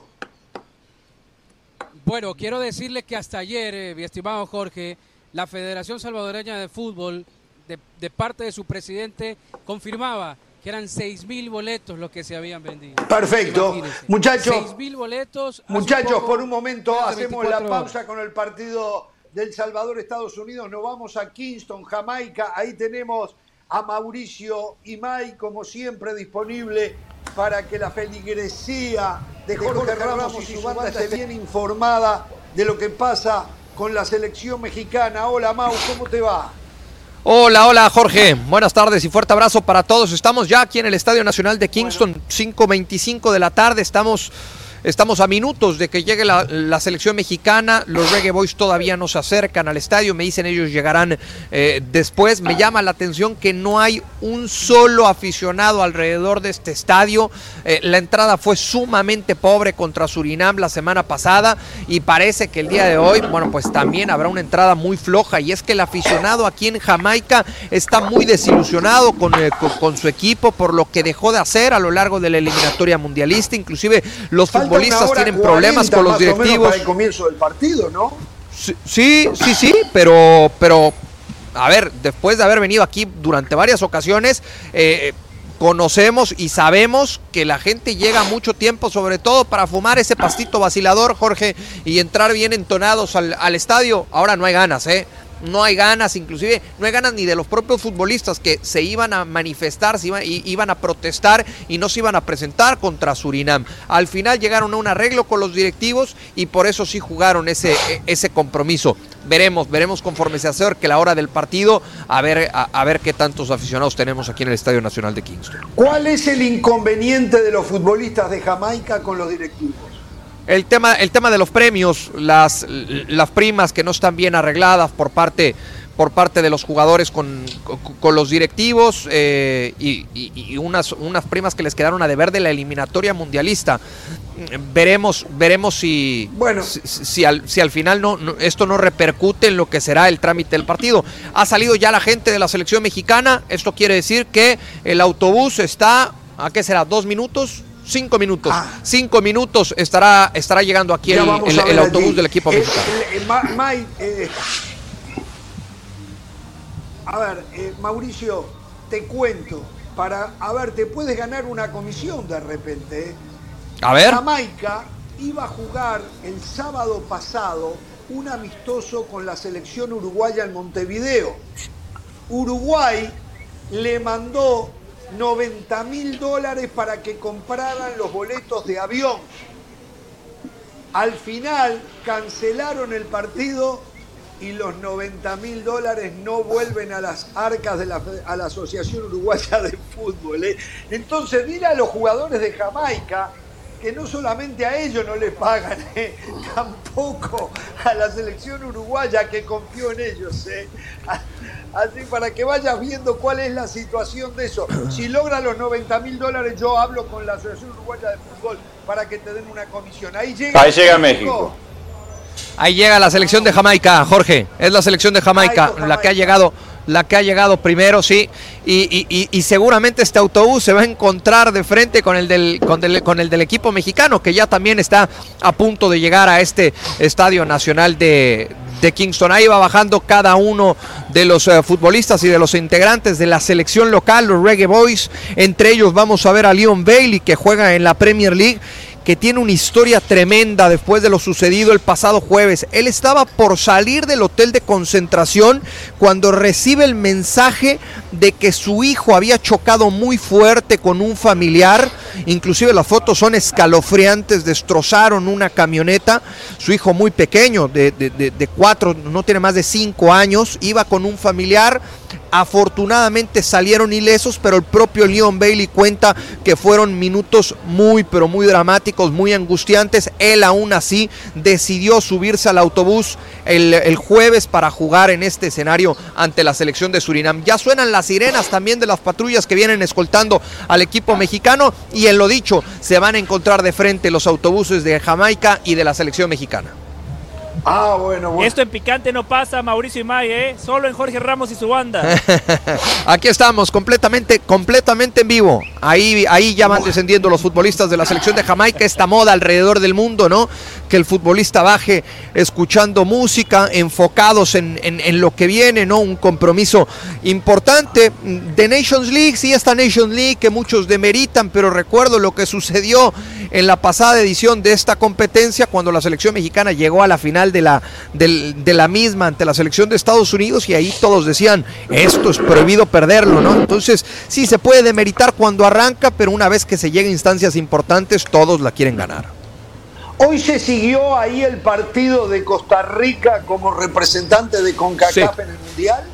Sí, Jorge, sí, sí. Lo, fíjate que justo a la una de la tarde, ¿no? Tiempo local, cuando arrancó el partido de Costa Rica, empezó, em, em, empezó la comida del, del equipo mexicano y se quedaron prácticamente todos eh, viendo el partido ahí en el salón del hotel, eh, muy al pendiente de lo que sucedió eh, con la selección de Costa Rica y de Nueva Zelanda. Y lo mismo ayer en el partido de Perú. Pudieron ver todo el, todo el partido, inclusive ayer cuando, cuando terminó el compromiso platicábamos con Gerardo Martino respecto a, al guardameta de, de Australia, ¿no? Y la forma en cómo quería distraer a los, a los cobradores de la selección eh, peruana, siempre al pendiente, siempre al pendiente de lo que sucede en otros frentes, también tomando en cuenta que eh, Australia estará en el grupo con el cual se va a cruzar el equipo mexicano. Lo natural es que la selección mexicana se enfrente a Francia o a Dinamarca, pero pues no descartan esa posibilidad de que sea Australia, ¿no? Claro, claro. A ver, eh, el Tata creo que ayer habló de que para hoy van a haber varios cambios en relación sí. al partido frente a Surinam. ¿Tienes más o menos el equipo para la noche? Sí, sí, son muchos cambios, son muchos cambios, Jorge. A ver, eh, ayer no pudo parar un 11. Gerardo Martino, le prestaron la cancha solamente una hora, solamente una hora pudo trabajar con el equipo en una dinámica de 9 contra 9.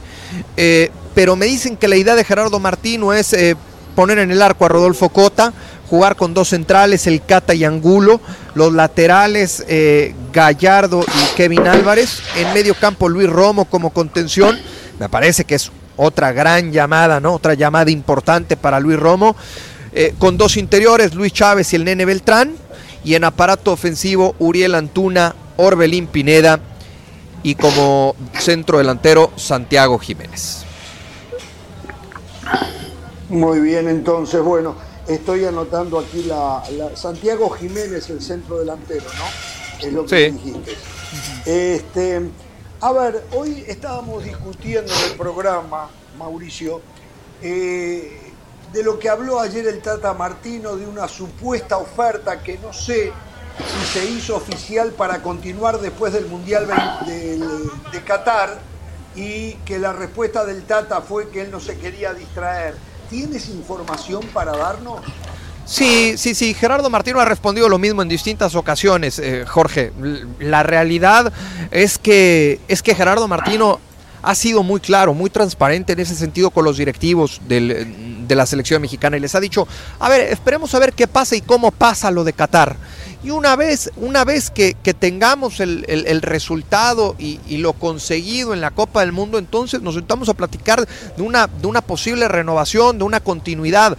Pero hasta que no suceda lo de Qatar, entonces eh, Gerardo Martino no va, no va a platicar eh, respecto al tema con los, con los directivos, por más que esa sea ¿eh? de John de Luis y Gerardo Torrado. Sí, aquí está, aquí está el equipo mexicano. Ahí vemos ya a Gerardo Martino en el, en el primer asiento de este autobús. Va a descender primero Ramón el encargado de, seguridad y entonces iremos viendo a cada uno de los, de los futbolistas del equipo mexicano.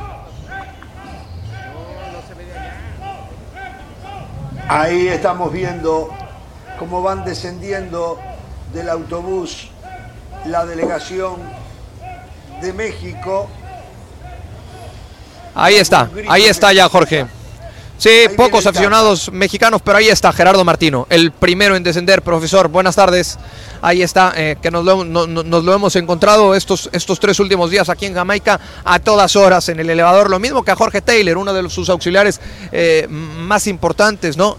ahí eh, la, seguridad y el tema de los protocolos de sanidad, ¿no? Le piden a los elementos de, la selección, los encargados del estadio, bueno, pues que se, que, que se apliquen este gel antibacterial. Ahí va el señor Taylor.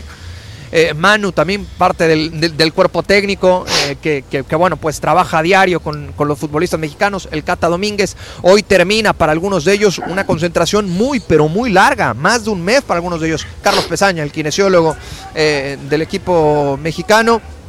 Julián Araujo el futbolista del, del Galaxy. Ahí va tantos años en selección nacional el doctor Serrano. Doctor buenas tardes. El podólogo nada más y nada menos Alex Lara y, siguen apareciendo los futbolistas, Israel Reyes, Eric Aguirre, Carlos Acevedo, ahí está, que jugó ante la selección de Surinam, Rodolfo Cota, dos, dos, de los tres guardametas que tiene aquí el equipo mexicano, porque hay que recordar que también ha hecho el viaje aquí a la ciudad de Kingston David Ochoa, otro, otro, otro futbolista que le llama mucho la atención a Gerardo Martino. Marcelo Flores, que el día de hoy va a ser un revulsivo importante para el equipo mexicano. Siguen bajando también integrantes del cuerpo técnico del, Tata Martino. Sí, pero lo, lo, ha entendido, han hablado con él, ¿eh? ¿eh? José ha hablado, el propio, el propio Tata Martino, inclusive estuvo con, con la psicóloga en algún momento durante este viaje, con, eh, con, la doctora Parma platicando, Marcelo Flores, tratando de recuperarlo lo antes posible anímicamente. Ahí está Santiago Jiménez, el, delantero del equipo mexicano con buena presencia física. Irving, encargado del departamento de, análisis de video, Gerardo Torrado, eh, parte de los directivos, Nacho Hierro, ahí está Nacho. Eh, eh, gente importante que, que está en torno a la selección mexicana, Nacho. Y bueno, siguen los, los futbolistas, ¿no? Siguen bajando. Aquí está, sí, el nene Beltrán, Rodolfo Pizarro. Y quedarán pocos por bajar, Jorge. Eh, prácticamente ya todos han ingresado al vestidor del equipo mexicano. Jesús Angulo, eh, que si bien es cierto no tuvo una buena presentación contra Uruguay, bueno, pues es de esos, de esos, futbolistas que le llaman la atención a, Gerardo Martino. Diego Laines, Diego Laines, que, bueno, pues lo ideal es que este futbolista encuentre minutos, ¿no? Eh, ya sea con el Betis o que el propio Betis lo pueda ceder para que encuentre regularidad de cara a la, a la Copa del Mundo. Bueno. Eh, Mauricio, ayer yo te comentaba que seguramente eh, va a ir Carlos Acevedo y va a ir Cota al Mundial, porque escuché, aunque no he podido confirmar, que entre los 26 jugadores que cada delegación va a llevar, tiene que obligatoriamente haber cuatro porteros. pero no lo hemos podido confirmar esto. Sí. Eso yo lo tengo la confirmado porque yo tengo la misma duda. También fue de cuatro ayer. Sí, yo tengo la yo tengo la misma duda. Si son eh, la lista de 26 te obliga a llevar cuatro guardametas o tres. Tres. Gracias. Me lo confirman ya. Tres guardametas. Aquí me, me lo confirma uno de los auxiliares de, de Ah, Gerardo Martino. Ahí está, completamente en vivo, confirmado, Jorge. Tres. Tres Ah, guardametas perfecto. tienen que confirmar en esa lista de 26 para la Copa del Mundo. Uriel Antuna, Uriel, ahí está Uriel Antuna. Mira, todavía quedaban algunos futbolistas, ¿no? El, el caso de David Ochoa, de Sebastián Córdoba. Va a bajar ahí Henry Martín, eh, uno de los futbolistas que tiene que recuperar el gol, evidentemente, y el buen momento. Henry con, con- con- la gorra de los Yankees. Luis Chávez, este, este, este futbolista que se ha ganado un, un- lugar importante en selección nacional, Orbelín, en- en selección nacional y en lo que es el conjunto del Pachuca. Bueno, pues confirmado completamente en vivo, Jorge, me dicen tres guardametas en la lista final de 26 para la Copa del Mundo. Fantástico, te necesitábamos a ti para poder saber la realidad de esto. Entonces, No, ¿eh? al cuerpo A técnico del Tata, ya cuerpo técnico del Tata. cerrando, eh, el cuerpo técnico del Tata te lo, confir- te lo reconfirmó entonces. Ya para irnos despidiendo, primero agradecerte. Esto fue todo en vivo, ¿eh? La llegada de la selección mexicana y también de la selección de casa, la de Jamaica, al estadio para el partido que a las 8 de la noche, hora del este, 5 de la tarde en el Pacífico, van a jugar Jamaica y México. Eh, otra cosa de las que habló ayer, no sé si tienes información, el Tata, se refirió a aquellos jugadores que no tienen continuidad, que no tienen minutos, sugirió que tienen que tratar de jugar. ¿Qué significa eso, eh, Mau? ¿Significa que empiezan a tener riesgo los Laine, los Orbelini, todos aquellos, que, eh, eh, eh, Henry Martín, aquellos que no ven minutos? Sí, Gerardo Martino ha sido muy claro en ese sentido. Les ha dicho, a ver, traten, traten de que sus equipos lo cedan y si no, ganarse un lugar para tener minutos. Es muy importante, muy importante. Primero, esos jugadores en Europa que no están teniendo minutos, primero que tengan un buen periodo vacacional. Se ha enfocado mucho en eso Gerardo Martino. Después, que tengan una muy buena pretemporada. Y después, conforme pasen los días, que tengan regularidad, que tengan minutos con sus respectivos equipos. Y si no se lo pueden asegurar hoy a Orbelín Pineda del Celta, si no se lo puede asegurar hoy el Betis a Diego Lainez, que busquen ser cedidos. Me contaban por ahí en las últimas horas el caso de Orbelín Pineda. Puja fuerte Chivas, puja fuerte Toluca. La idea del futbolista es quedarse en Europa. El Celta no lo quiere ceder, única y exclusivamente lo quiere vender. Y el jugador lo que quiere es quedarse en Europa. Quiere tener minutos en Europa. Dicen que el jugador no va a tirar la toalla tan fácil. Bueno, Hernán, eh, José y Andrés, ¿alguna pregunta para Mauricio antes de? No, de mi parte no, muy completo. ¿eh? No sé si los compañeros tienen algo. Yo, yo preguntarle un abrazo grande, Mau. Eh, una cuestión de sensación de estar ahí al lado de, de la selección, porque aquellos que, lo- venimos siguiendo a la distancia, vos decías, entre que ha sido una concentración larga, que los resultados y el funcionamiento no termina de ser el mejor y que, y que todo esto convive con mucha crítica, ¿cómo notás el ambiente de, de- de ese grupo? Porque a la distancia o desde afuera parece que se le está haciendo eterno esto a todo el mundo y que, no- y que realmente no lo están disfrutando. A ver, sería, sería mentirte, Andrés. Eh, te mando un fuerte abrazo si no, si te digo que no, para algunos no ha sido muy largo, porque es la realidad. Algunos llevan más de un mes encerrados, ¿no? En, eh, en el centro de alto rendimiento y luego lo que ha implicado los viajes. Pero te voy a decir algo, yo a pesar de las críticas, los cuestionamientos, el mal partido contra Uruguay, hemos podido estar en todos los hoteles de concentración de este verano con la selección y he encontrado un grupo que está convencido y que está muy enfocado en lo que va a ser la Copa del Mundo y que ellos saben que estos malos resultados pueden ser una simple anécdota siempre y cuando consigan algo bueno en el, en el Mundial. Y te hablo de futbolistas y te hablo del cuerpo técnico de la selección nacional. Ojo, todos ellos son conscientes que se jugó mal contra Uruguay, todos ellos son conscientes de que le falta gol al equipo mexicano, todos ellos son conscientes de que el funcionamiento colectivo tiene que mejorar, pero pero también son realistas y saben que queda tiempo para la Copa del Mundo y que la mejor presentación se tiene que dar en Qatar. Muy bien. Bueno, Mauricio, un abrazo. Gracias por esta ayuda y esta cobertura. Eh, hasta cualquier momento. Mañana estarás regresando a México seguramente. Eh, estaremos en contacto tan pronto como la noticia así lo requiera. ¿eh?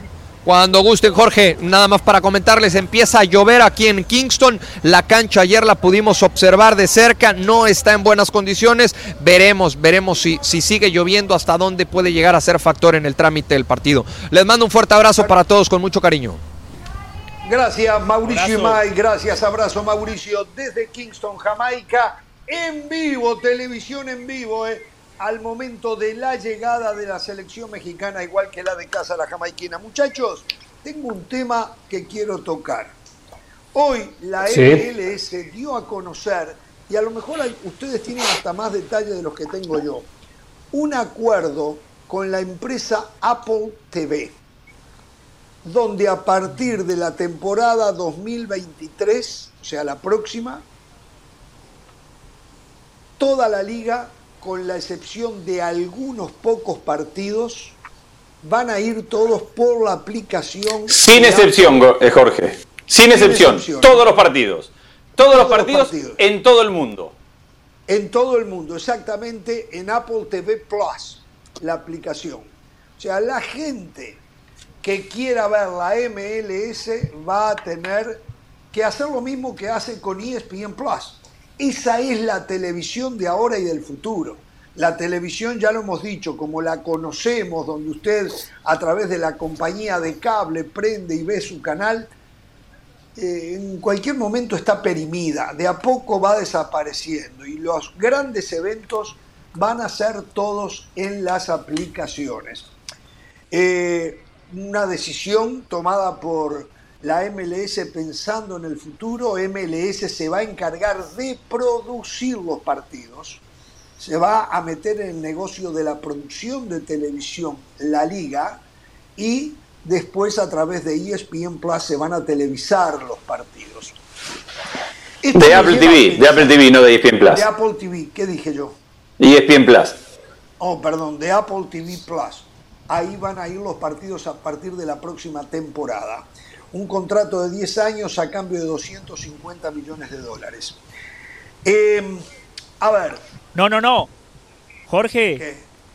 2.500. 250 por año. Son 250 ah, millones por año. 200 millones de dólares por 10 años. Mire, le doy detalles, le doy detalles. Al año, 250 millones.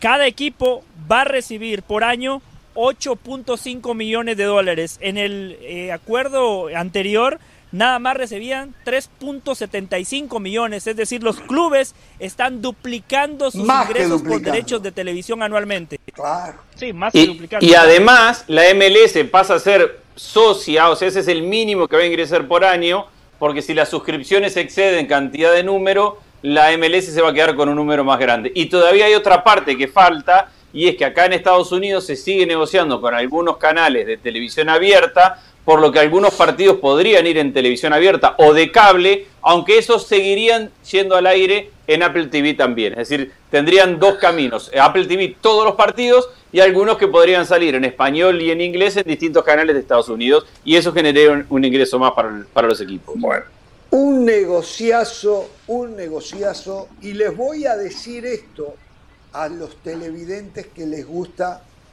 la Liga Mexicana apróntense, porque eso viene. Exactamente va a ser el mismo camino. No sé si va a ser el año que viene, dentro de dos, tres o cuatro diez años. Pero también hay que aprontarse porque para ver la Liga MX en cualquier momento va a haber que comenzar a suscribirse a una plataforma, a una app, una aplicación y pagar. Eso es un hecho. Ahora, eh, para empezar, en México le encanta seguir los caminos de negocio que se hacen en la MLS. Están copiando casi todo. O sea, es cuestión de tiempo cuando vean el dineral que van a hacer acá en la MLS para que se duplique la idea en la MX. La gran pregunta acá va a ser, sabemos que el fútbol mexicano, la propiedad es de las televisoras casi en su mayoría, o por lo menos la parte más fuerte ¿Para qué el fútbol mexicano a partir de ahora precisa esas televisoras cuando ya se pueden independizar y vender y hacer su negocio por afuera de cualquier televisora que ya no la precisan para transmitir los partidos. Pueden a través de una plataforma transmitir los partidos, la misma liga generar imagen, lo mismo que va a hacer la MLS, y van a ganar muchísimo más plata cada uno de los clubes de lo que ganan ahora. O sea, estamos llegando a una nueva realidad del fútbol para México, porque ya en otros lados está ocurriendo, ¿no? Acá, en, este, en esta aplicación, usted ve la Liga Española. Me acuerdo, la gente molesta, enojada en un principio porque tenía que pagar 8 dólares extras.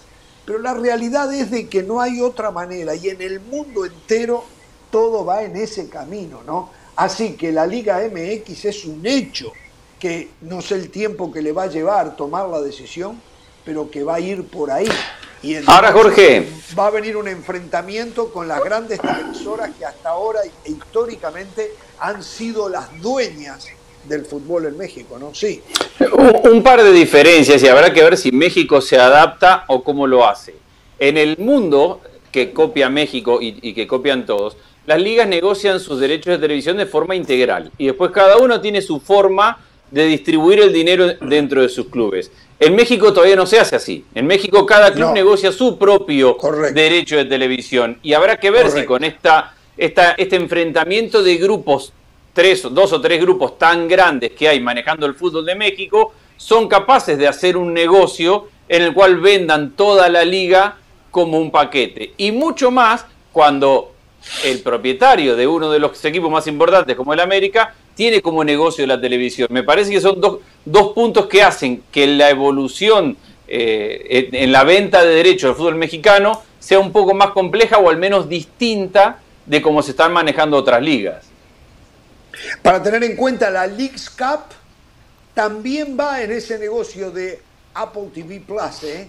O sea, el enfrentamiento en el verano entre los clubes de la MLS con los clubes de México va a ir por Apple TV Plus. Hoy, hoy todos sabemos cómo en Europa los grandes ingresos, especialmente la Premier, la Liga, de los clubes están basados en los derechos de televisión. Por lo tanto, era algo que tarde o temprano tenía que llegar a América. Y digo América, toda América, ¿no? Todavía hay ligas, especialmente en Sudamérica, ni hablar de Centroamérica, pasa en México, que no están sacando el provecho que tendrían que sacar por los derechos de televisión y más que todo a nivel internacional. Cuando hablamos de la Liga MX, la Liga MX puede perfectamente tener un acuerdo a nivel local y un acuerdo a nivel internacional. Poder sacar mucho más dinero que al fin y al cabo dinero para el fútbol, dinero para los clubes. Eh, este acuerdo de la MLS es muy bueno. Que ojo que tampoco, tampoco marca una diferencia abismal en las arcas de los clubes. Eh. 8 millones de dólares por temporada. Es muy bueno, ¿eh? Estamos recibiendo 3,75, bien decía José. 8.5, sí. Por eso, son 4 millones más, 5 millones más. Eh, eh, no es una, una gran diferencia, pero es un paso importante, por supuesto, es un paso importante. No, Ahora, es una perdón. Base, Pereira, es una base a lo que decía Andrés, ¿eh? esa es la base, pero una vez que empiecen a sobrepasar una Está bien, es cierto. Mínima, no sé de cuántos abonados, la liga empieza a quedarse con un porcentaje de los nuevos abonados que vengan. Ahora, tengo una pregunta y creo que es el, gran cuestionamiento que hay hoy en el medio.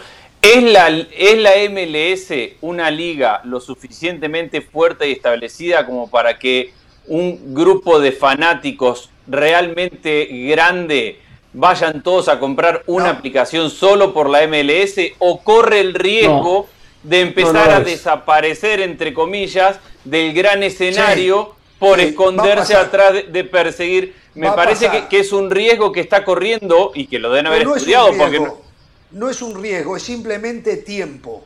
Pero a cambio del tiempo, donde puede desaparecer un poco eh, de, la pantalla fácil, están recibiendo igual más dinero del que reciben ahora. Más dinero del que reciben Claro, la empresa, en este caso Apple, es la que puede llegar a perder dinero no la liga. Correcto. Sí, bueno, pero, pero, pero, para, pero todos pierden porque ganarán ahora con, con, los derechos de televisión, pero si dentro de un año o dos viene el sponsor y te, porque esto va a ser que no, no se haga como cinco años. ¿eh? No, va a haber más televisiones regionales. Hoy, hoy cada, cada equipo vende los derechos de televisión en su, en su región. Entonces, eso se corta. Entonces, si vos, si vos sos un patrocinador y ves que la liga no está expuesta al, nivel de gente que vos tenías exposición cuando, cuando fuiste patrocinador del equipo, pues ganarás un poco más por acá, pero la pérdida de popularidad te quitará por otro lado también. A, ver, a mí me parece un movimiento atractivo para seguir, pero que, pero que conlleva un riesgo sin lugar a dudas. Oh, sin lugar a dudas. Pero, todas las aplicaciones tienen ese riesgo, Andrés. Sí, pero, pero a ver, vos tenés la Liga y sabés que el Real Madrid y el, Barcelona son equipos por los cuales la gente pagaría. Vos tenés la ah. Premier League y sabés que por este otro equipo... Eh, por eso yo arranqué preguntando, ¿se siente lo suficientemente fuerte la MLS como para creer que haya una masa muy grande de público que vaya persiguiéndolos pagando un abono solo para ver los partidos de la MLS? Bueno, indudablemente sí, porque lo han hecho, pero es, como la duda que, que tengo yo de ver cómo evoluciona esto. Hay una resistencia. En, el, caso puntual... Adelante, José, adelante, sí. No, en el caso puntual de la MLS, yo creo que para ellos es algo muy bueno, porque ellos hoy, a diferencia de otras ligas, la MLS compite contra otros deportes, NFL, béisbol, NBA. El hecho de tener on demand, yo creo que para el crecimiento puntual de la MLS en Estados Unidos es algo muy bueno. Esas preguntas que planteaba Andrés Agulla me parece que son muy válidas para cualquier otro mercado. Estados Unidos es un animal distinto, donde el fútbol a día de hoy todavía no es el deporte más popular. Segundo, hoy quiero recordarme de uno de los grandes dueños del fútbol mexicano, que en paz descanse, el señor Jorge Vergara, un visionero, un ah. vanguardista. Cuando él creó Chivas TV, él apuntaba a esto. Exacto. Una gran idea, mal ejecutada en su momento, porque no tenía la infraestructura para hacerlo. Él lo quiso hacer de manera independiente. Tenía que haber buscado un socio comercial, como hoy lo encuentra la MLS en Apple TV, uno de los gigantes de los medios de comunicación. Para terminar, para los equipos del fútbol mexicano, que es lo que planteaba Jorge, esto es muy bueno porque lo que tienen que hacer es vender los dos derechos. Vender derechos de televisión y vender derechos digitales. Y para finalizar, no se olviden que cuando apareció un empresario que tenía esa visión para la selección mexicana de fútbol, cuando estaba todo pactado para firmar el contrato, apareció aquella famosa cláusula de autorrenovación. Por eso lo que ustedes planteaban de México, habrá que ver cómo las televisoras ahora utilizan su poder, ese margen de maniobra, para presionar a los distintos equipos del fútbol mexicano. Habrá que ver si habrá. Las amenazas van a estar a la orden. Una pregunta. seguramente. Sí, sí, Hernán. No, una pregunta. Sé que es un poco inoportuna, un poco inapropiada la pregunta, pero tengo que hacerla. Me vino la cabeza y no puedo quedarme. No puedo irme a, a descansar sin esta pregunta. Con esta noticia, con esta noticia, se termina la carrera de José El Valle como relator de fútbol. Uh, no sea mal. Lo único que hacía era, lo que hacía era un partido de, un partido de MLS cada 15 días. De relatar la Liga Española. José del Valle está en condiciones de relatar la FA Cup. José del Gracias, Jorge. El tema es que quien toma las decisiones tome las decisiones correctas. Nada más. Y le den una oportunidad a un talento emergente en el relato. No es fácil, no es fácil. Y usted sabe por qué no es fácil. Yo sigo por su camino, Ramos, ¿eh? Yo voy por su camino, pero bueno, en otra función. Sí, voy a, voy a seguir a Jorge Ramos. Por cierto, Jorge Hernán Andrés, Mauricio Rivas, uno de los grandes relatores en El Salvador.